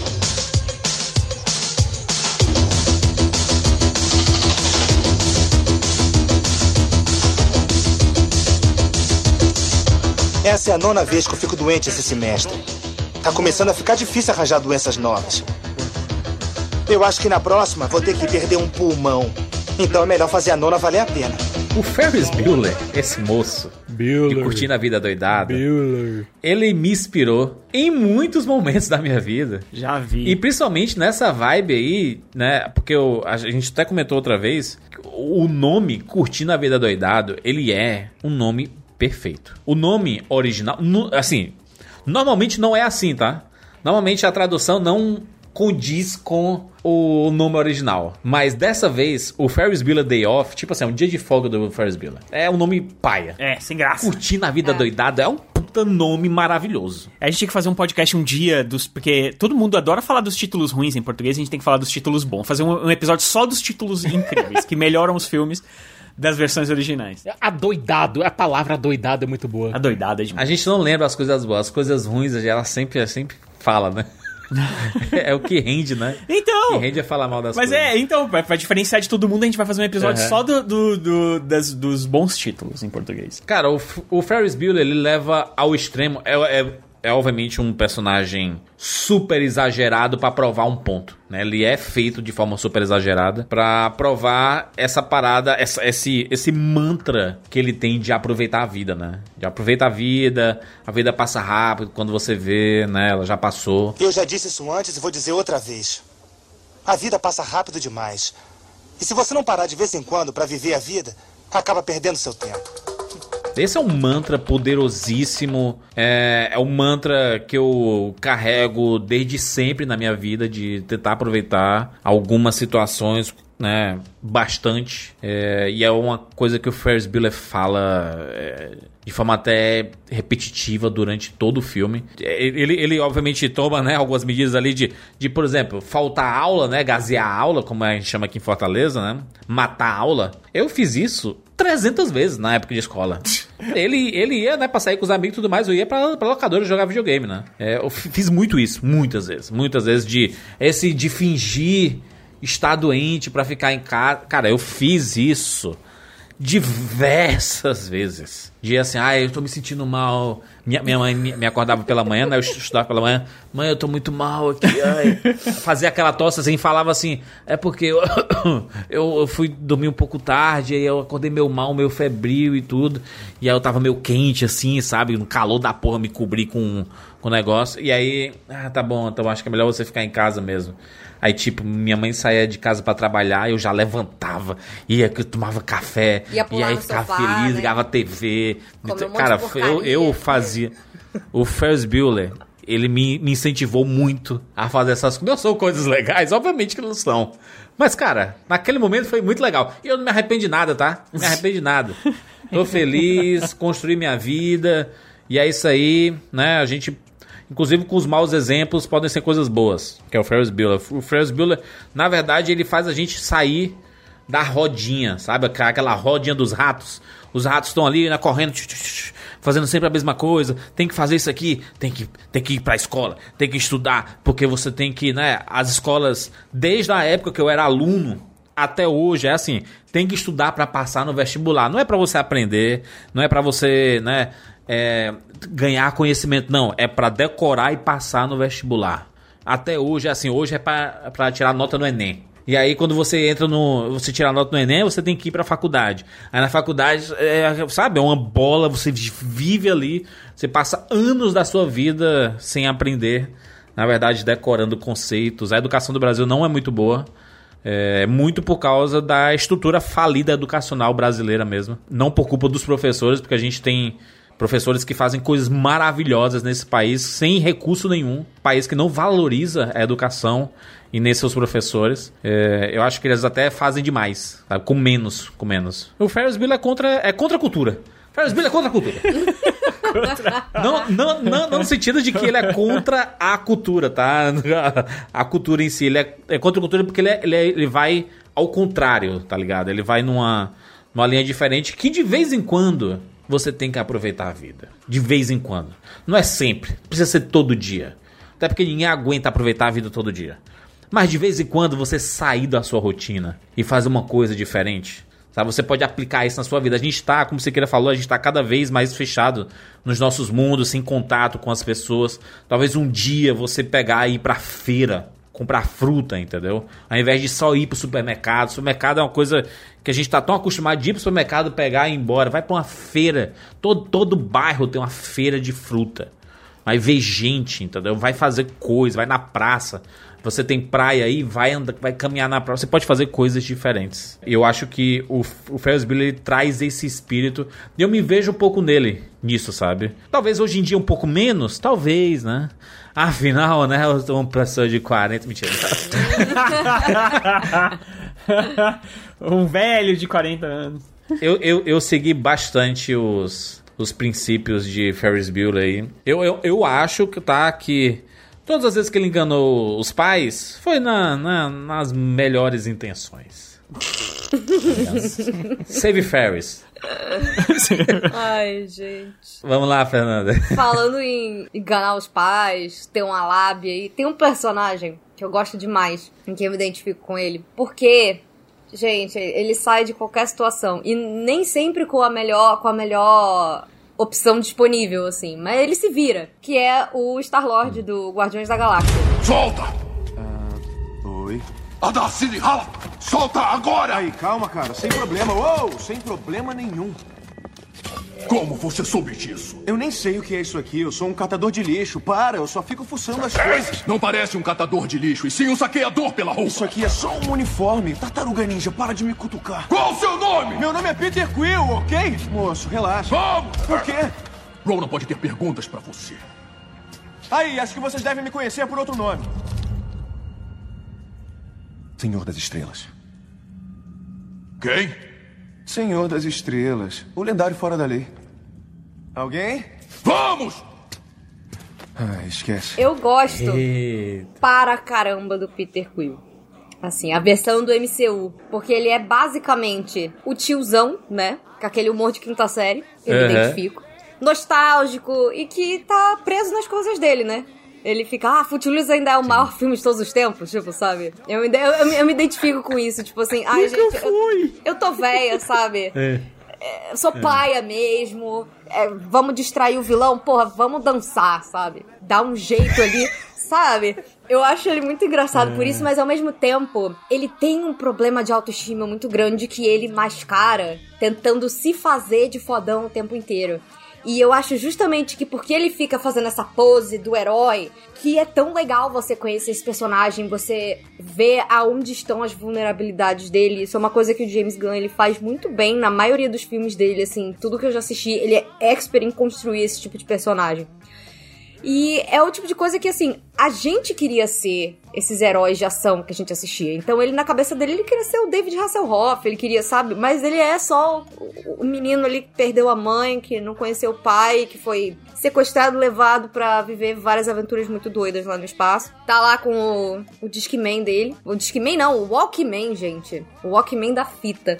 Isso É. eu me identifico muito, porque eu era a pessoa que às vezes eu tinha um pouco de medo na escola de, de, de socializar. Eu tinha muitos traumas, né? Então, assim, era muito comum eu estar lá com o meu Discman, entendeu? Aí na época eu já era Discman. Mas eu cheguei, inclusive, a usar o Walkman na escola mesmo e não tava nem aí se, se, se eu me zoar ou não, porque era o que tinha, né? Mas o negócio é que, tipo, cara, eu preciso muito de música. Música me move o dia inteiro. Às vezes eu preciso de música para acordar, preciso de música pra fazer qualquer coisa. E eu me, me identifico muito, assim, com, com isso que ele tem, de que a trilha sonora é um negócio muito importante para ele, sabe? Então, eu acho que ele é um personagem que ele ele explode muito fácil, ele perde um pouco a linha muito fácil, especialmente quando aparece a possibilidade dele perder alguém, sabe? De novo. Essa forma como ele ele lidera os outros, mas ele não é realmente um líder porque todo mundo zoa ele, sabe? Uhum. Eu, eu me identifico um pouco com isso porque eu era aquela, aquela criança que eu, tipo, eu queria muito. Eu, eu liderava os planos, as coisas da galera, mas, mas ao mesmo tempo, tipo, ninguém me dava lá muita moral, sabe? Ninguém te, dava, ninguém te levava a sério. Não, tipo assim, ah, essa ideia aí foi boa, vamos fazer, mas sai da frente aí, sabe? Então eu me identifico Tipo, pra caramba com isso, gente. Eu olho e falo, cara, tipo aquela cena lá que, que, que o Thor acorda dentro da nave deles lá e ele começa a forçar a voz. Eu falei assim, gente, eu novinho faria demais isso aqui. não, é, eu não tô forçando a voz, não. Minha voz é assim, do que você está falando, sabe? E, tipo, essa nostalgia, é, eu acho que é uma coisa muito, muito nossa, assim, de, dos nerds, vai, entre aspas. É. Assim, eu acho que é muito, é muito uma coisa nossa, assim, né? Esse negócio da, da nostalgia, de, de curtir aquilo que, O meu que é era mais melhor. antigo É. e tudo mais, né? É tipo... Não, e quando Na a gente... minha e quando- época era melhor. Não, na, Exatamente. na minha. Isso é muito ruim. não era melhor. Gente, não era melhor. Não é. Acredita. Acredito que não era melhor. Tinha que voltar a fita. Tinha que, tinha que ter todos aqueles discos. Eu sei que hoje em dia é moda comprar os discos todos de novo. Mas hoje em dia é muito mais fácil hoje em dia, por exemplo, a gente comprar um disco é, do Pink Floyd e tal, mas a gente saber que se a gente quiser, a gente pode dar um play ali no. no Tá, sabe? tá na, na ponta do Né, dedo ali, né? Isso, a gente vai ali. Por, ai, eu quero ter o disco, mas você pode ter porque você quer. Não necessariamente porque é o único jeito é. que você vai poder. Porque antigamente, se você não tivesse o disco do Pink Floyd, você ia ter que ficar esperando no rádio tocar e gravar. E você ia gravar e ia aparecer lá no- na, na música lá. Tipo, 5 minutos. É, é, 30 depois de 10 segundos de música. 89, não sei o que, não sei o que lá. Tipo, no meio da música, aí você ia ter que gravar e você ia ter que escutar com essa porcaria. Entendeu? Hoje em dia, você pode se dar o luxo de falar assim: ah, eu vou ter uma coleção de discos de. É, é, LPs. Vou ter uma coleção de LPs porque eu gosto, eu gosto do som e tal. É muito fácil, porque se eu quiser, eu entro aqui no Google, dou um play, sabe? E ouço a música que eu quiser, ou eu posso também usar o, o- algum streaming e também posso escutar a música que eu quiser, entendeu? É muito mais fácil, mas antigamente a gente não tinha essa facilidade. Como a Fê disse, a gente tinha que ficar andando com um trambolho. Eu andava com. Você também tinha um Discman? Eu andava com um Discman e uns 5 CDs né, na mochila. Ah, é. Tipo- Aí você tinha aquela, aquela, aquele tijolo lá que era basicamente aquela, aquele negócio redondinho lá com 30 CDs, que aí você tinha que ficar trocando um. Você também tinha- Outro. Tinha, A tinha. cedeira. Eu tinha. Eu Tinha Disqueteira! aqueles- eu tinha daqueles que era tipo transparentinho e ele tinha um gel dentro e, e uns brilhinhos. Nossa! Então, pra pessoa que tem TDAH, era um negócio que, tipo assim, né? Toda hora eu tava lá apertando o negocinho pra ver as- os brilhinhos mexer. Eu ficava assim, ai, gente, eu não posso ter acesso a essas coisas, cara. Eu não sei brincar. Eu não sei brincar. Cara, demais, demais. Eu acho que todo mundo. E você, Sicas, qual é o seu segundo personagem? Olha, falar de uma, um personagem que eu acho que ninguém aqui conhece, né? Ninguém aqui da roda, é, dessa roda virtual aqui conhece. É uma, de uma série que tá chegando na sua terceira temporada. O nome dele é Brad Boiler, de Star Trek, Lower Decks, ou aqui no Brasil, Jornada nas Estrelas Subalternos. Diário do Capitão. Data estelar 57436.2. Os Cerritos está atracados na estação Douglas para manutenção e reabastecimento de rotina. Logo estaremos em curso para o planeta capital do Sistema Galar, onde estamos programados para fazer o segundo contato com o Alto Conselho Galardoniano. O primeiro contato é uma operação diplomática delicada de alto risco. É preciso estar pronto para tudo quando a humanidade está interagindo com uma raça alienígena pela primeira vez. Mas nós não fazemos isso. Nossa especialidade é o segundo contato. Ainda é bem importante. Assinamos toda a papelada, garantimos que estamos escrevendo o nome do planeta corretamente, conhecemos os melhores lugares para comer. Ai, meu Deus! O que tá fazendo? Nada, nada, eu só. Ah, não. Ah, não, não, não, não, não, não. Você tá fingindo gravar um diário do capitão? Todos nós devemos manter diários. Tá, então deixa eu ouvir. Não, vai. vai embora, Ah, eu não acredito Não, que tá não. sua licença nisso. Privacidade, por tá favor. Na hora de ir. Anda, sai do armário, anda. Vamos logo. É, essa é uma série de jornada que ela vai pro lado mais, menos glamulo- glamuroso da Frota Estelar. Geralmente a gente tá acompanhando da Enterprise, né? Aquele pessoal na nave mais importante do da, da, da frota. A gente tá numa estação espacial extremamente bem localizada, ou numa, numa nave que tá jogada lá no outro lado da galáxia tentando voltar. Não. Subalternos mostra a nave responsável pelo segundo contato. É quando a Enterprise ou outra nave grande vai, faz o primeiro contato, aquela coisa linda com a, com a nova civilização, né, e tal. Aí vem a galera que depois, olha, vai montar ali a masezinha, vai fechar um contrato burocrático. É o pessoal que faz aquele trabalho de peão, certo? E dentro dessa nave que faz o trabalho de peão, ainda tem os estagiários. Essa galera que não tem os quartos, não, que divide é, alojamento com o resto da galera, sabe? E dentro deles tem um cara chamado Brad Boiler, que é vivido pelo Jack Quaid lá de The Boys, o Yugi. Ah, maravilhoso. Ele é um cara que tá animado. Ele é o cara que tá. que conhece todo mundo da frota, que é fã daquela, daqueles capitães todos, que tem pratos comemorativos com os grandes nomes da frota e que quando alguém aparece na nave, ele corre pra ir lá pra pedir um autógrafo, sabe? É o cara que ama aquilo, entendeu? Que ele ama aquele ambiente e tal e que quer ser um grande um grande herói e tal, mas que às vezes ele tem que alguém tem que jogar na cabeça dele, cara, não é só esse tipo de aventura que às vezes o negócio é sujo. Às vezes, sabe, você tem que estar preso no planeta e tem que comer uma coisa meio esquisita lá pra sobreviver, sabe? Às vezes você tá no meio de um planeta meio maluco e tem que passar por um bar e tentar pedir informação, sabe? Que a- as- nem tudo é encontrar grandes raças alienígenas, às vezes você tá na parte burocrática.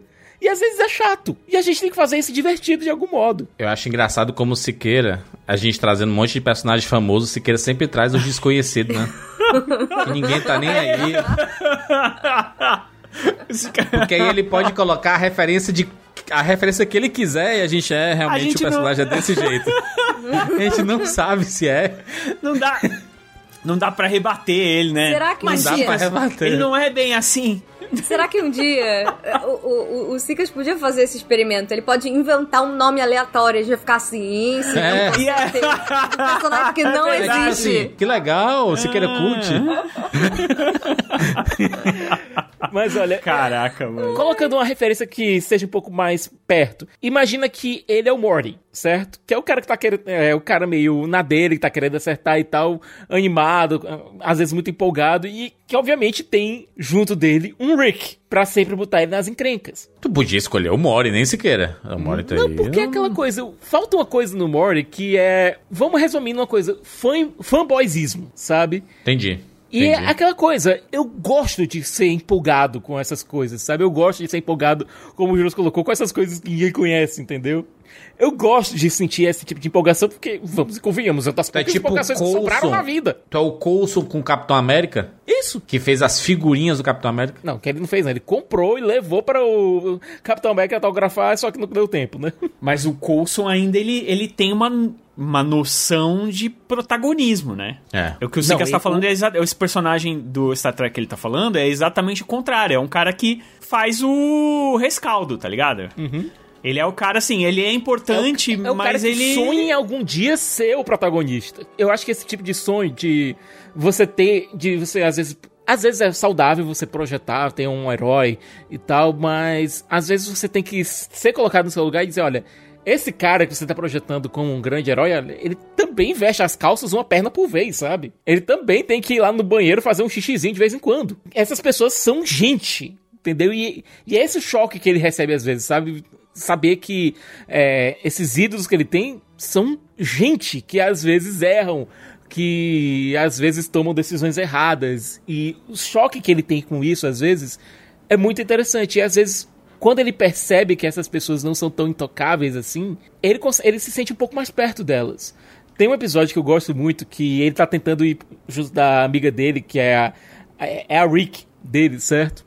Estão tentando ir pra uma festa super exclusiva que tá que vão todos os grandes capitães da frota e tal. E acontece uma série de coisas, eles não conseguem ir pra festa. E eles acabam parando num barzinho perto da festa, bem derrubados, sabe? São basicamente lá eles. Então lá tomando, tomando umas, afagando as mágoas. Quando eles percebem que lá tem duas letras. Nesse, nesse, bar questão tem duas letras. K e S. Eles descobrem que, ele, que muito tempo atrás, décadas antes, é, tinham dois caras que tentaram entrar para essa festa e também não conseguiram. O Kirk e o Spock. Então eles percebem que, olha, tá aqui nesse lugar que não é tão badalado e tal, mas às vezes é melhor tá nesse lugar não tão badalado, mas que tem pessoas que te respeitam, pessoas que e que você pode conseguir fazer memórias aqui, que você pode crescer daqui e chegar num lugar melhor do que a baladinha super conhecida que tá todo mundo, que tá todos os ricos e famosos lá, sabe? Eu gosto desses personagens que são um pouco mais outsiders, mas que tem muito a oferecer pro mundo. Eu é, por algum motivo eu gosto desses personagens, eu sou atraído por eles. Por isso que eu adorei a escalação do Jack Quaid pra esse personagem, porque é basicamente o Yugi do The Boys. Sim, sim, ele tem muito essa, essa energia, né? Inclusive tem um parceiro caótico, tipo é, o, o, o Boiler tem a Mariner e o, e o Yugi tem o Bruto. Muito bem, muito bem. Vamos lá, Rogério. Seu terceiro e último. Cara, eu vou, eu vou só falar as minhas menções honrosas rapidinho. Ah, não. Tinha, não, Aí, não, é antes, menções, antes do principal. menções. Não, não, não, são duas só. São só duas. Eu tinha colocado aqui o gordo dos Goonies, porque eu fui a criança gorda, medrosa pra caramba. Então, tipo, eu tenho muitas características parecidas do gordo Caraca. do Goonies. Eu tinha colocado o Joel Barish do Brilho Eterno de Momentos Sem Lembranças, que, tipo, é um cara muito nostálgico, é um cara que é, vive das lembranças, é, que, tipo, tem muito amor lá dentro dele, mas ao mesmo Boa tempo tem, tem muita ansiedade. é, eu sou um cara que perdoa. é, que, tipo, fico com raiva, mas eu perdoo fácil, rapidamente. Tipo, ele, ele ficou com tanta raiva que ele queria esquecer a menina, tá ligado? Mas ele não consegue, cara, porque ele gosta e perdão e tal. Então eu acho que tem, tem muita parecido comigo. Mas eu, eu acho que eu fui triste demais na Brienne. Então eu quero numa coisa mais pra cima. Entendi. E aí eu escolhi. Eu fiquei procurando um pai da cultura pop que não Ixi. fosse totalmente idiota, porque eu acho assim: o Larry David, ele é chato demais. A Brienne, ela é honesta, é sincera demais e leal demais. E aí eu queria procurar um, um cara que fosse pai demais. Só que assim, o pai demais, ele é. ele é- Adam Sandler. então, ele é, e, e eu não tenho essa muita vibe do Adam Sandler. Tipo, eu não sou largado com as minhas crianças e nem nada disso, entendeu? Aí eu, lembra- aí eu fui pesquisar e, eu, cara, teve um que foi perfeito. Que é o Michael Kyle, que é o, o pai do Eu Patrulho as Crianças. Que som é esse? Eu tô improvisando. Ah, tá improvisando uma dor de cabeça pra mim. E esse cara bege? Cisco? Não, pai. É Tommy Jefferson. Ele é o maior tecladista da escola. Ai, você é o pior de todos. E aí, garoto? Muito prazer, Sr. Kyle. O prazer é meu. Que música você tava tentando tocar? Um tipo de blues combinado com Dr. Dre e Britney Spears. O problema é que vocês tentam demais, mas basta ser simples e puro. E sabem quem é o guitarrista mais puro da história da guitarra? Jimi Hendrix. Ah, a gente toca Jimmy também. Esta é Purple Haze. Excuse me, wanna kiss the sky? Ô, ô, ô, ô, peraí! Olha, eu vou mostrar como o Jimmy tocava. Saca só.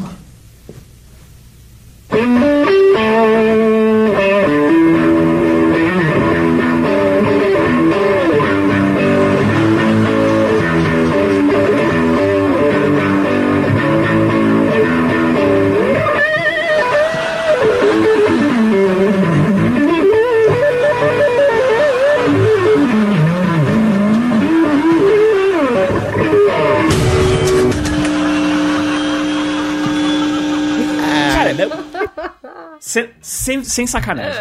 Sem sacanagem. Eu já... Você sabe como é que o Caio? Ele tem, ele tem uma parada de criar as crianças. Obviamente que, de novo, é um extremo, né? Mas ele tem uma parada de criar as crianças dele, assim, de tipo, fazer umas, umas sacanagens com eles, assim. Cara, que, que eu, eu acabo fazendo demais. Teve uma vez. Teve uma vez que, eu, que eu, a gente foi sair de casa e aí eu falei, pra, aí elas falaram assim, pai, eles eram menores, tá? Eles eram menor- bem, bem menorzinhas. Elas falavam, pai, onde que a gente tá indo? A gente tava indo num parque de diversões. Só que eu não falei. Eu falei que elas estavam indo tomar vacina. Caraca, Rogério. Elas foram chorando o caminho inteiro daqui até o parque. Puta que pariu, Rogério. Mas foi uma surpresa boa, vai. Se fosse o contrário, ia ser muito pior, que não ia? surpresa boa é essa, Não, mas caralho? tem, cara, o Michael, o Caio, Caraca, o Rogério é aquele, aquele videozinho que saiu recentemente no, no Twitter. de no, limpar a mão com o cocô. No Reels. De- Não, não. chocolate? Caraca, meu Deus do céu, não, esse não. É, é um que tem um filtro do, que aparece um fantasma. Ah, do fantasma. E aí o pai deixa filmando e tranca a porta e, no fio, e na, na imagem tá aparecendo o reflexo das duas crianças e um fantasma voando e as crianças desesperadas querendo abrir a porta. Eu falei, o problema, o problema é que hoje em dia tem muita gente que faz pra filmar e botar pros outros ficarem dando risada. Eu, tipo, eu nunca fiz isso pra filmar e deixar os outros dando risada. Mas assim, o Michael Kyle, tipo, ele é muito apaixonado pelos filhos dele, cara. E eu acho que essa é uma cara- característica que eu tenho bastante. É, eu gosto, eu falo muito delas aqui. Eu acho que o Caio também faz muito isso, né? Ele Oito o- empregos. Não, o oito, em- oito empregos é o é o Július do O do Július do- Chris. do- Michael Ah, o Kyle Július, é o do Eu para as crianças, que ele tem três filhos. Sim, sim. A menininha menorzinha, uma menina adolescente, que agora eu tô passando por isso também, uma menina adolescente. E o ele cabeção. tem um, um filho cabeça de vento, né? É o que ele mais zoa. É o negócio é que é o seguinte, ele ensina coisas pra essas crianças de uma maneira não muito tradicional. E aí eu acho que é mais ou menos essa vibe, assim. Eu, eu, eu- a gente fala sobre muitas coisas aqui abertamente, sabe? Tipo, é, eu tento prepará-las para o mundo porque, infelizmente, a gente sabe que quando você protege demais ah, os seus filhos e, e o, o mundo ele vai acabar abusando dos seus filhos de alguma forma. Às vezes da pior forma possível, que as crianças simplesmente elas não foram apresentadas a esse conceito de educação sexual e aí as outras pessoas abusam sem essas crianças saberem o que está acontecendo. Então, é, a gente aqui sempre teve um diálogo muito aberto com elas, é, de explicar as coisas como funcionam, é, de como as pessoas têm que se portar frente a elas, de como elas é, devem se portar frente ao mundo e tudo mais. Então, é, a gente sempre fez isso e sempre de uma maneira bem humorada, sempre com, com, com brincadeira, sempre com zoeira. Então, por isso que eu procurei muitos pais, assim, né, do mundo pop e tal, e acho que nenhum deles eu, eu, eu me vejo muito bem ali, porque eu não consigo ver. Normalmente a gente não. Eu, eu procurei, cara, bastante, mas eu, eu aprendo muito com elas, sabe? Uhum. Eu acho que o tipo Din Djarin, sabe? Do Mandaloriano, que é, que é o cara que.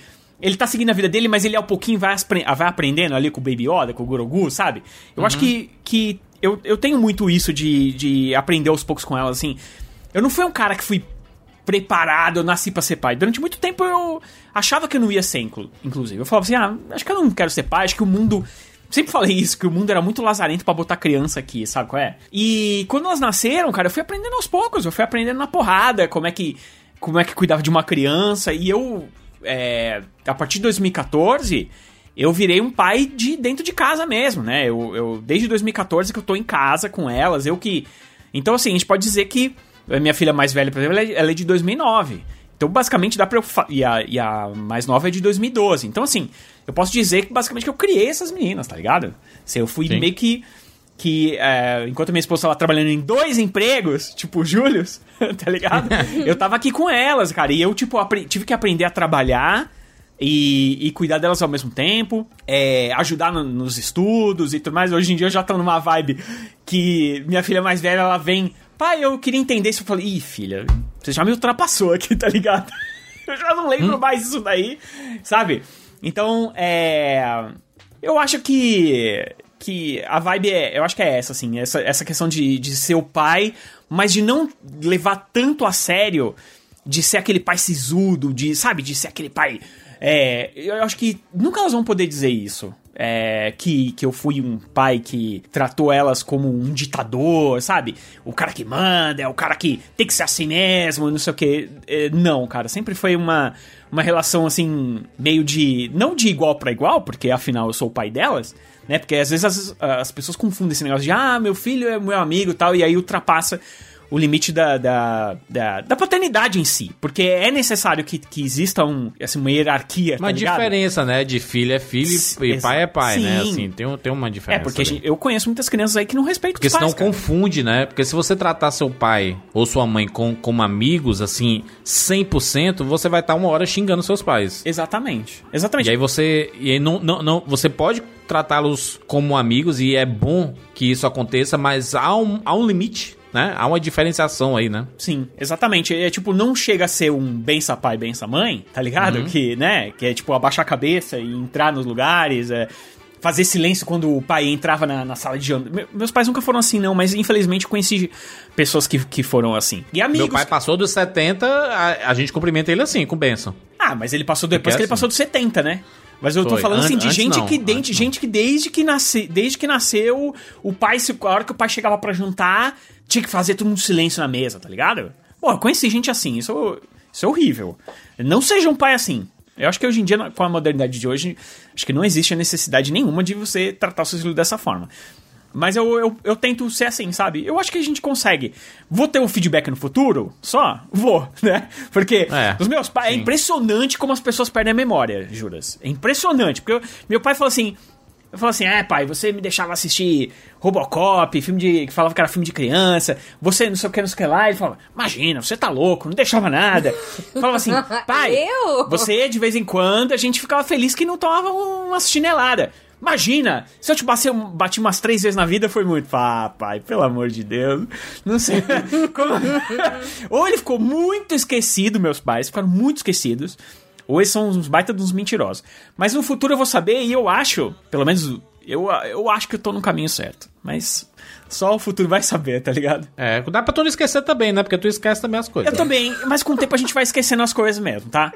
É, principalmente aí os que tomam Na verdade, você de- esquece pela conveniência. Tipo assim, é, o jovem, ele é, in- ele é imprudente muitas vezes. E todos nós sabemos que nós fomos imprudentes Somos, quando, sim. quando mais jovens, né? Eu, fui bem menos, eu acho que fui bem menos do que a maioria, tá? Porque eu, minha mãe fala, isso minha mãe Baixou fala. o santo aí. o- Cara, eu não pulava, meu, juras, eu não era criança. Por isso que eu queria, por isso que eu ia botar o gordo aqui do, dos Goonies. Eu era um moleque que não subia em, em telhado, não subia em muro, não, não subia em árvore, não, sabe? Eu Tudo não isso. era esses moleque. Eu era, cara, eu era muito santinho, muito santinho. E eu era fofoqueiro, que nem o gordo. Por isso que. Meu, o que eu fofoquei das minhas irmãs, minhas irmãs, cara. Mãe, a, a- a Adriana tá falando com o menino na rua. Aí meu pai sai correndo na rua lá. Eita. Mãe, ó, mãe, a, a, a. Nicole não sei o que, não sei o que lá. Ele ia lá e pegava ela. tá? Nossa, minha A irmã do meio, ela se ferrou de. Eu era muito fifi. Tu era o Tipo, o gordo do Goonies. família, cara. Cara, sacanagem. demais, demais. Eu era muito, mano. Eu era demais, demais, demais. Muito bem. Muito bem, eu vou puxar aqui meu, meu último personagem. Na verdade, a minha única menção honrosa é. Eu acabei conseguindo juntar a característica que eu ia puxar dele junto com o Walter Mitty. Que é curioso, porque eu- eu ia trazer o Aragorn de Senhor dos Anéis. Não é bem o Aragorn, tá? É o Passo Largo. O Passo Largo, ele tem uma característica daquela de ficar nas sombras, né? Na dele ali. Deixa ele naquela mesinha ali, escondidinho, meio meio introvertido, de boa, suave, mas ele tá observando tudo, tá? Essa essa característica, mas eu consegui trazer um pouco disso lá no Walter Mitty, né? Então não vou trazer o Aragorn aqui. Na verdade, o Passo Largo, né? O Strider. Antes dele se transformar em Aragorn mesmo. Mesmo porque tu é É. encrenqueiro da porra. No Twitter, pelo menos. Pois é. Rei das baits. Poderia ser, poderia trazer algum personagem com essa característica, mas talvez numa próxima. O personagem que eu vou trazer é meio óbvio, é um dos personagens que eu mais amo na cultura pop, é um, um personagem que tem um espírito muito do que eu acredito que deva ser você estar à frente de projetos, assim, é, trazendo mais pro mundo empresarial, né? Mas no caso dele, é, liderando um barco, o Luffy, ele é um dos meus personagens mais queridos. Você não sabe o que tem acontecido nessa vila há oito anos. Você não sabe nada daqui. Isso não é da sua conta. Ah, sei não. Eu mandei você ir embora, não mandei? Seu idiota, cai fora! Cai fora daqui! Some daqui!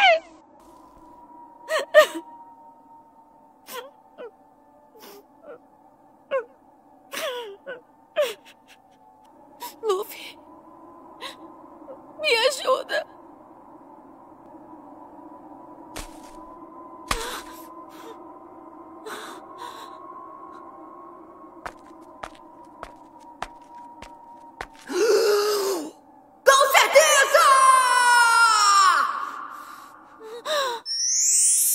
Não bota a mão no meu tesouro. Luffy.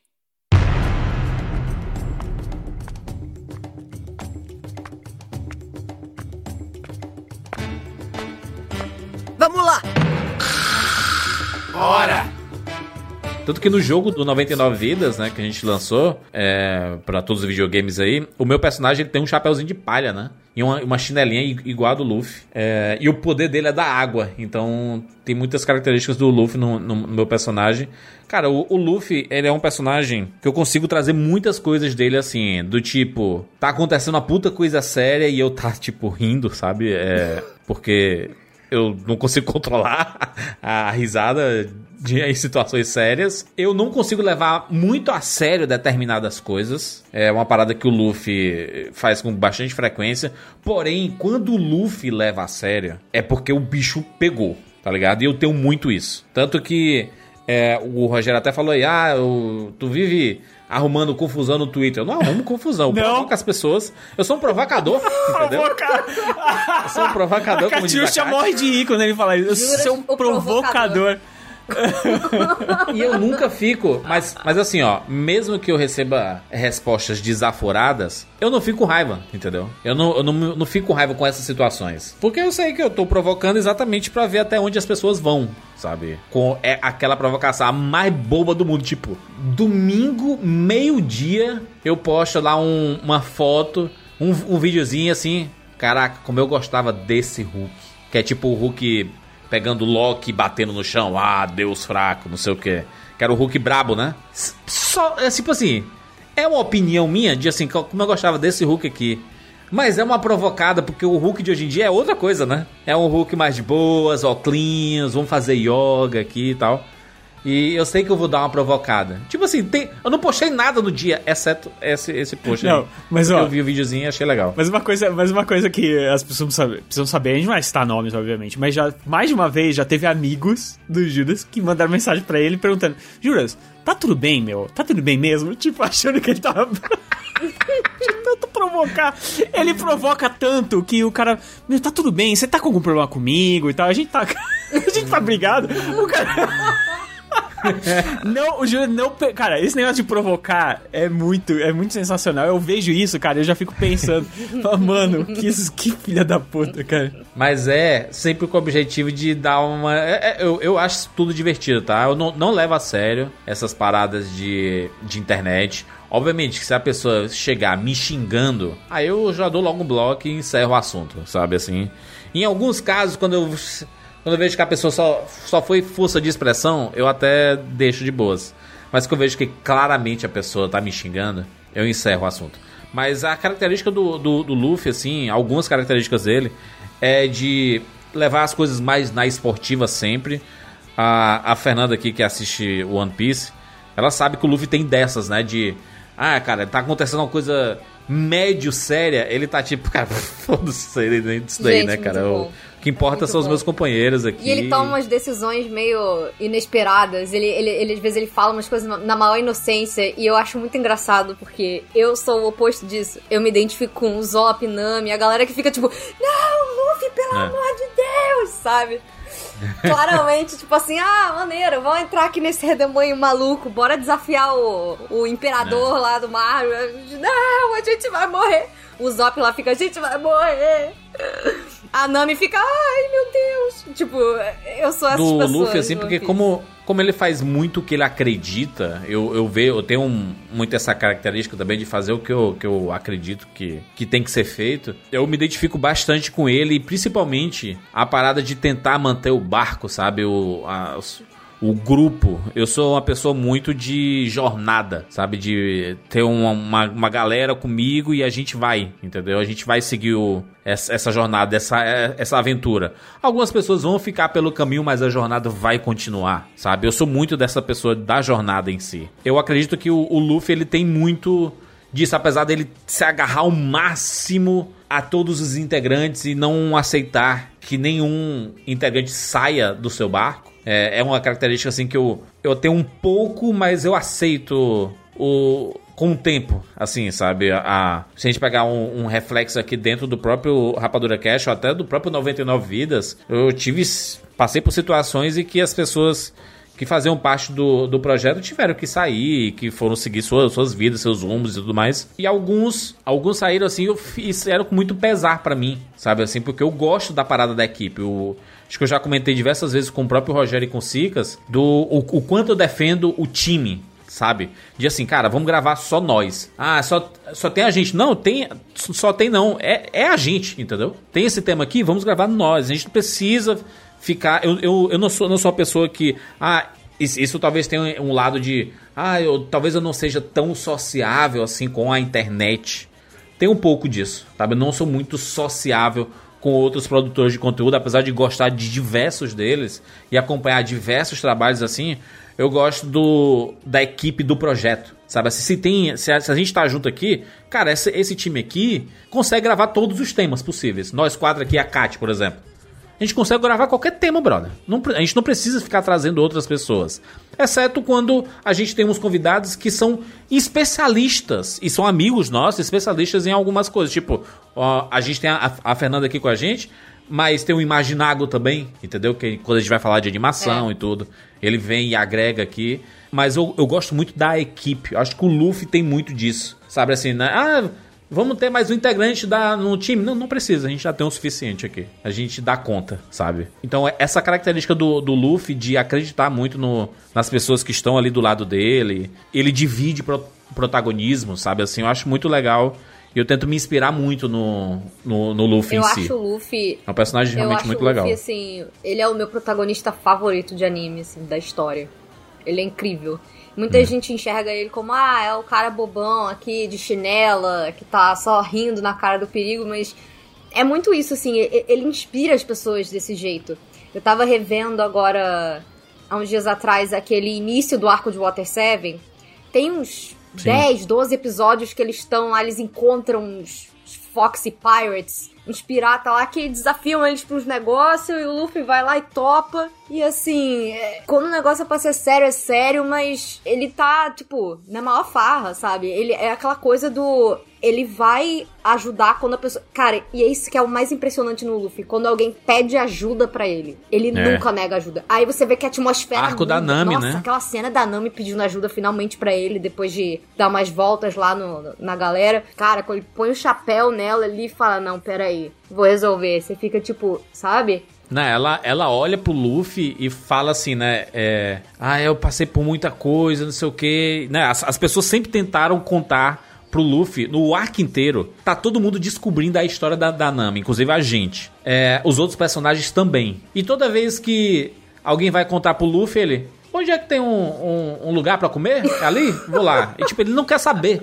Ele não se importa, sabe? É, e aí, quando, quando chega um momento de, derradeiro assim, ela tá no chão e, e ela olha para ele, por favor, me ajuda. Primeiro. Ela tenta afastar é. ele, né? É muito impressionante. E depois, quando ela vem no, no, momento de desespero, ela fala, por favor, me ajuda. E aí ele fala assim, cara, não, não importa a, o seu passado, a sua história e tudo mais. O importante é que você faz parte do nosso bando.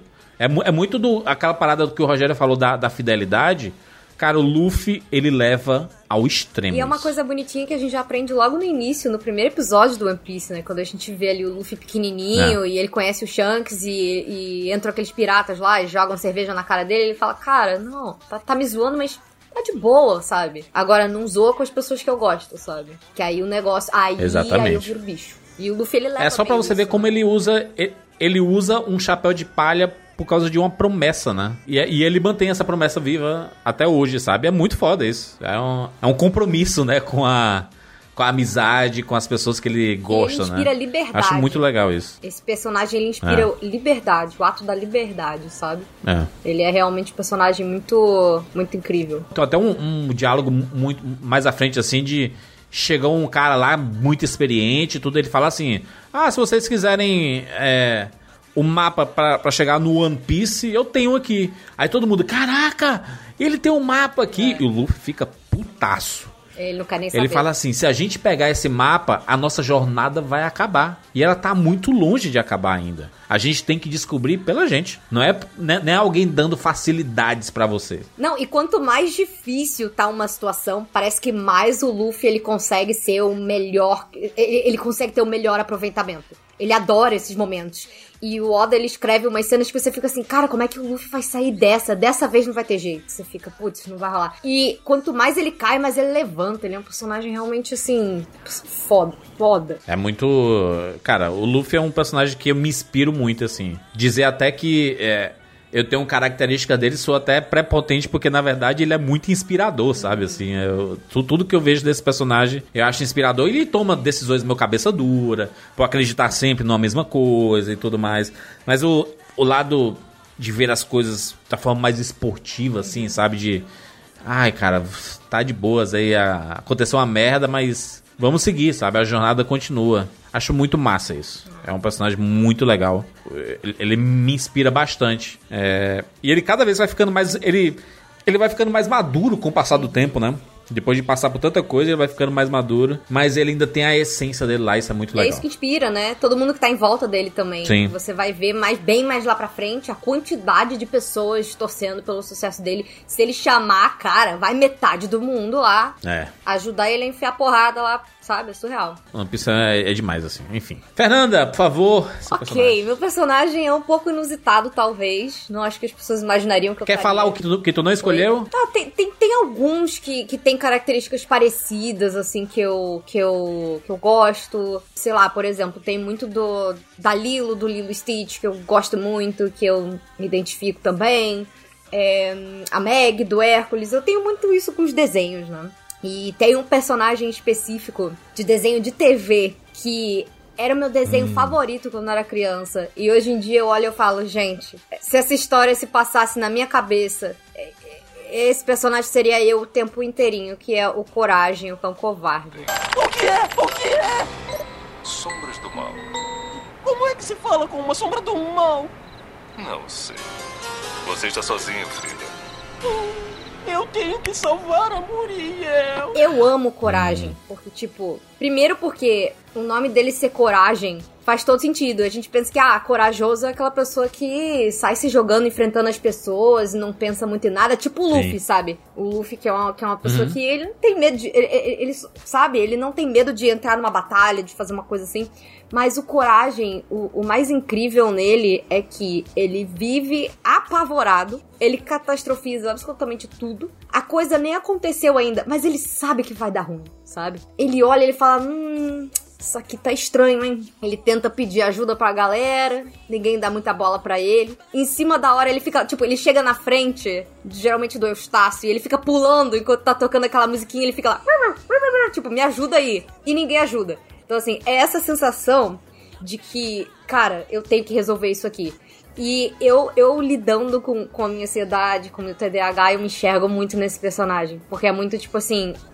Eu não sei como eu vou resolver isso, mas eu tenho que resolver isso agora, sabe? E é aquilo, tipo, ou eu vou, ou danou-se, sabe? Então ele é um hum. personagem que eu acho muito inspirador por isso. Ele vive na noia, assim, ele tá neurado o tempo inteiro. Ele é um personagem que ele já tá prevendo a catástrofe lá na frente. Ele tá tentando descansar, mas ele tá ali alerta o tempo inteiro.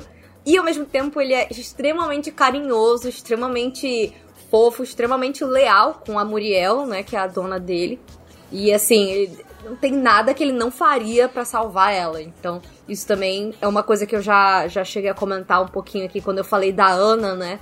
É uma coisa que eu, é um tipo de característica que eu gosto muito e me identifico muito com, com os personagens. É aquilo.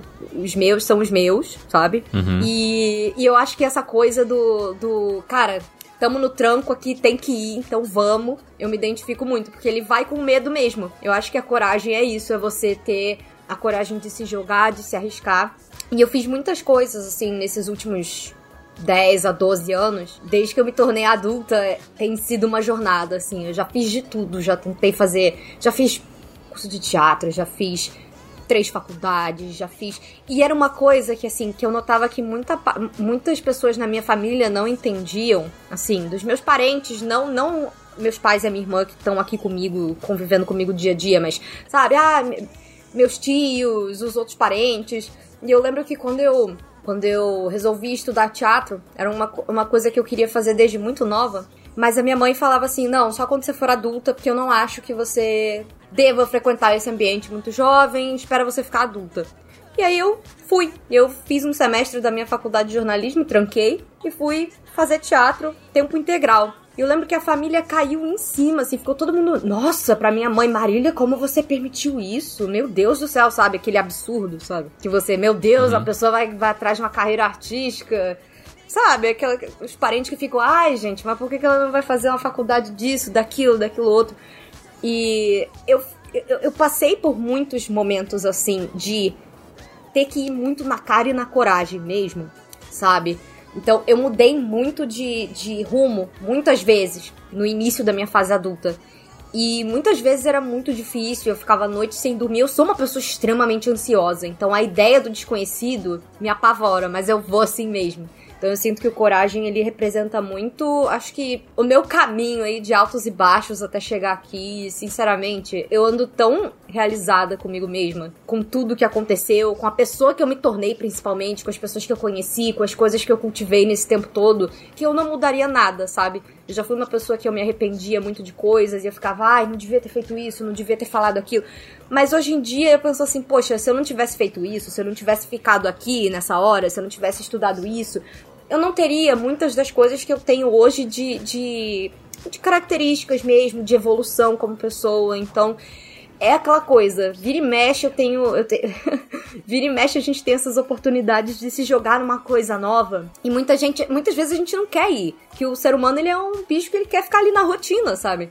E a gente tem que se jogar. E eu vou, vou no medo mesmo, assim. É uma coisa que, que que revendo o desenho adulta, eu me identifiquei com essa parte psicológica mesmo do que ele faz no desenho. Eu falo, gente, meu psicológico é muito parecido com isso aqui. Tudo parece absurdo, estranho, assustador, mas respira fundo e vai porque vai dar certo. É que a gente não tem noção, né, as decisões difíceis uhum. que a gente uhum. toma na vida. Só quem vai refletir sobre tudo isso é a gente do futuro, né? A gente não tem é, é, tipo assim, hoje tu falar sobre as decisões que tu tomou, sei lá, 10 anos atrás, é, 15 anos atrás, é mais fácil, sabe assim, de, de passar por aquela situação tomar a decisão e sofrer as consequências dessa decisão, isso é muito cansativo. Por isso que muita gente desiste, né? Por isso que muita gente vai pelo comum, porque realmente é complicado você tomar decisões que vão impactar pro resto da sua vida, né? Como é, como é que você toma uma decisão que vai, que vai, vai ter impacto Eu pro resto? Eu acho que tem que ter muita coragem, inclusive, para saber quando desistir de certas coisas, sabe? Como é que você fala, putz, eu já tentei tudo, isso não tá, sabe? Porque você tá naquilo, você quer, você quer conquistar aquilo, você tá há anos batalhando por aquilo ali, mas às vezes vezes você chega num ponto que você percebe, putz, será que. Será que é isso mesmo? Será que eu já não cresci além desse desejo, sabe?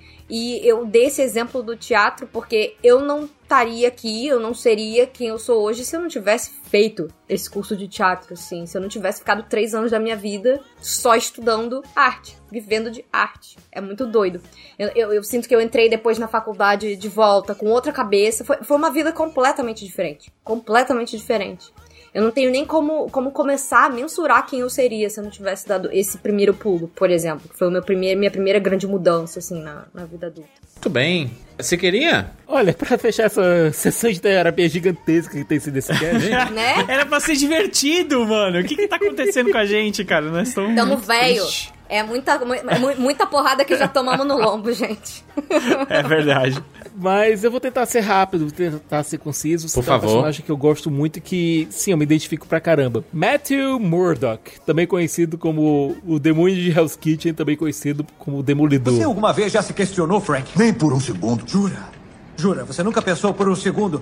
Porra, eu matei um ser humano. Tá sendo muito generoso. Um ser humano que fez muitas coisas idiotas, talvez até perversas, mas que tinha um pequeno traço de bondade. Talvez só um pouquinho, Frank, mas tinha.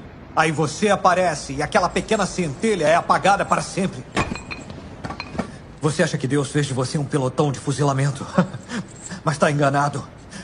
Existe bondade nas pessoas, até em você. E você vai ter que me matar, porque eu não vou parar de te perseguir até que seja aniquilado. Quer saber por quê? Por quê? Porque você é louco. Hum, Olha okay. aí, o advogado. Primeiro, Matt Murdock, a fase do Frank Miller, a fase da Innocent, que eu li quando era pirralho, foram algumas coisas que me colocaram no rumo para ser advogado. É, eram fases que o Matt se importava, especialmente a fase da Inocente, era uma fase em que o Matt Murdock, em que é, o quadrinho era muito voltado para a questão social. Que o Matt ele tinha uma clínica jurídica que ajudava é, pessoas é, em situação socialmente complicada, que tentava ajudar a comunidade, sabe? E era raro você ver heróis que vivessem num ambiente que, primeiro, tivesse uma criação católica fervorosa, forte. Uma das coisas muito fortes que existe na, na personalidade do Mad Murdock, a questão da culpa católica que ele carrega. Ele tem culpa de absoluta. Ele sente culpa, mesmo quando não é culpa dele, de absolutamente tudo. E eu me identifico muito com isso.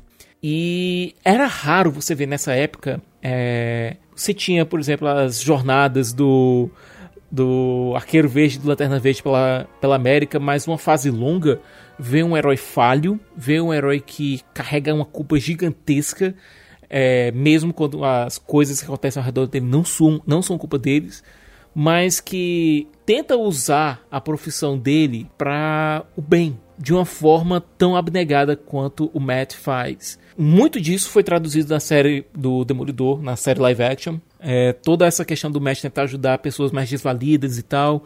Mas essa fase da Inocente, que está inclusive sendo relançada aqui no Brasil recentemente, ela mostra um cara falho, tem problemas sérios nos, nos relacionamentos dele, mas que é um cara que tenta acertar. Por mais que a vida continue derrubando ele, e pelo amor de Deus, como esse homem sofre, ele sempre tenta não só se levantar, mas ajudar alguém a se levantar junto dele, ajudar pessoas a se levantarem junto dele também. É um cara que quando cai, ele olha ao redor, vê outras pessoas que estão caídas ao redor dele e tenta levantar todo mundo. É um cara que me inspirou a ser advogado e essa coisa de ser advogado e à noite fazer outra coisa, tipo isso, não tô saindo por aí batendo é, nos criminosos da noite, eu tô fazendo podcast, sabe? E, sabe, o Matt Murdock é um cara que. um personagem que sempre tenta acertar. Que ele sempre tenta não só se levantar, mas levantar os outros ao redor dele. E isso eu acho que é extremamente inspirador. Muito bem. Muito bem, aí falamos. Caraca, hein, Rogério? Pesou. Pesou? Pesou nada, né? Pesar nada. É bom colocar para fora, né? Uhum. Podcast é nossa é uma, é uma, é uma das formas que a gente tem para colocar coisas pessoais, né? É uma grande terapia. Cara, a gente né? assiste tanta série. É. Mas a gente assiste tanta série, tanta e tantos filmes. Não tem como a gente não se identificar com esses personagens, né? Aliás, a gente assiste boa parte das histórias porque a gente acaba se identificando, né? Com a história, seja por empatia ou seja por identificação mesmo, né? Você, ai, caraca, esse personagem sou eu. Eu já fiz isso. É uma coisa bacana e talvez no futuro a gente faça um, um, outro episódio com outras características. Afinal, não tem como a gente se definir apenas com três personagens, né? Todo mundo é diferente e complexo ao mesmo tempo. Né? Dá pra gente colocar outros personagens no meio aí. Muito bem, fechamos esse podcast. Gostou dele, cara? Recomenda esse programa lá no Twitter. Sempre tem um post do podcast da semana. É, fixado no arroba rapadura. Você pode ir lá, dar um RT, dar uma curtida, compartilhar com seus amigos, a gente vai ficar muito feliz. Se você for lá no Spotify e compartilhar nosso podcast no seu Instagram, porque tem um botãozinho lá que você pode compartilhar nos stories, a gente vai ficar muito feliz. Isso ajuda o engajamento, ajuda a chegar mais longe do nosso podcast. E de preferência, se você vai lá no Spotify, dá lá suas estrelinhas pra gente. Isso ajuda também o podcast a crescer cada vez mais. É isso, nos encontramos na próxima semana. Tchau.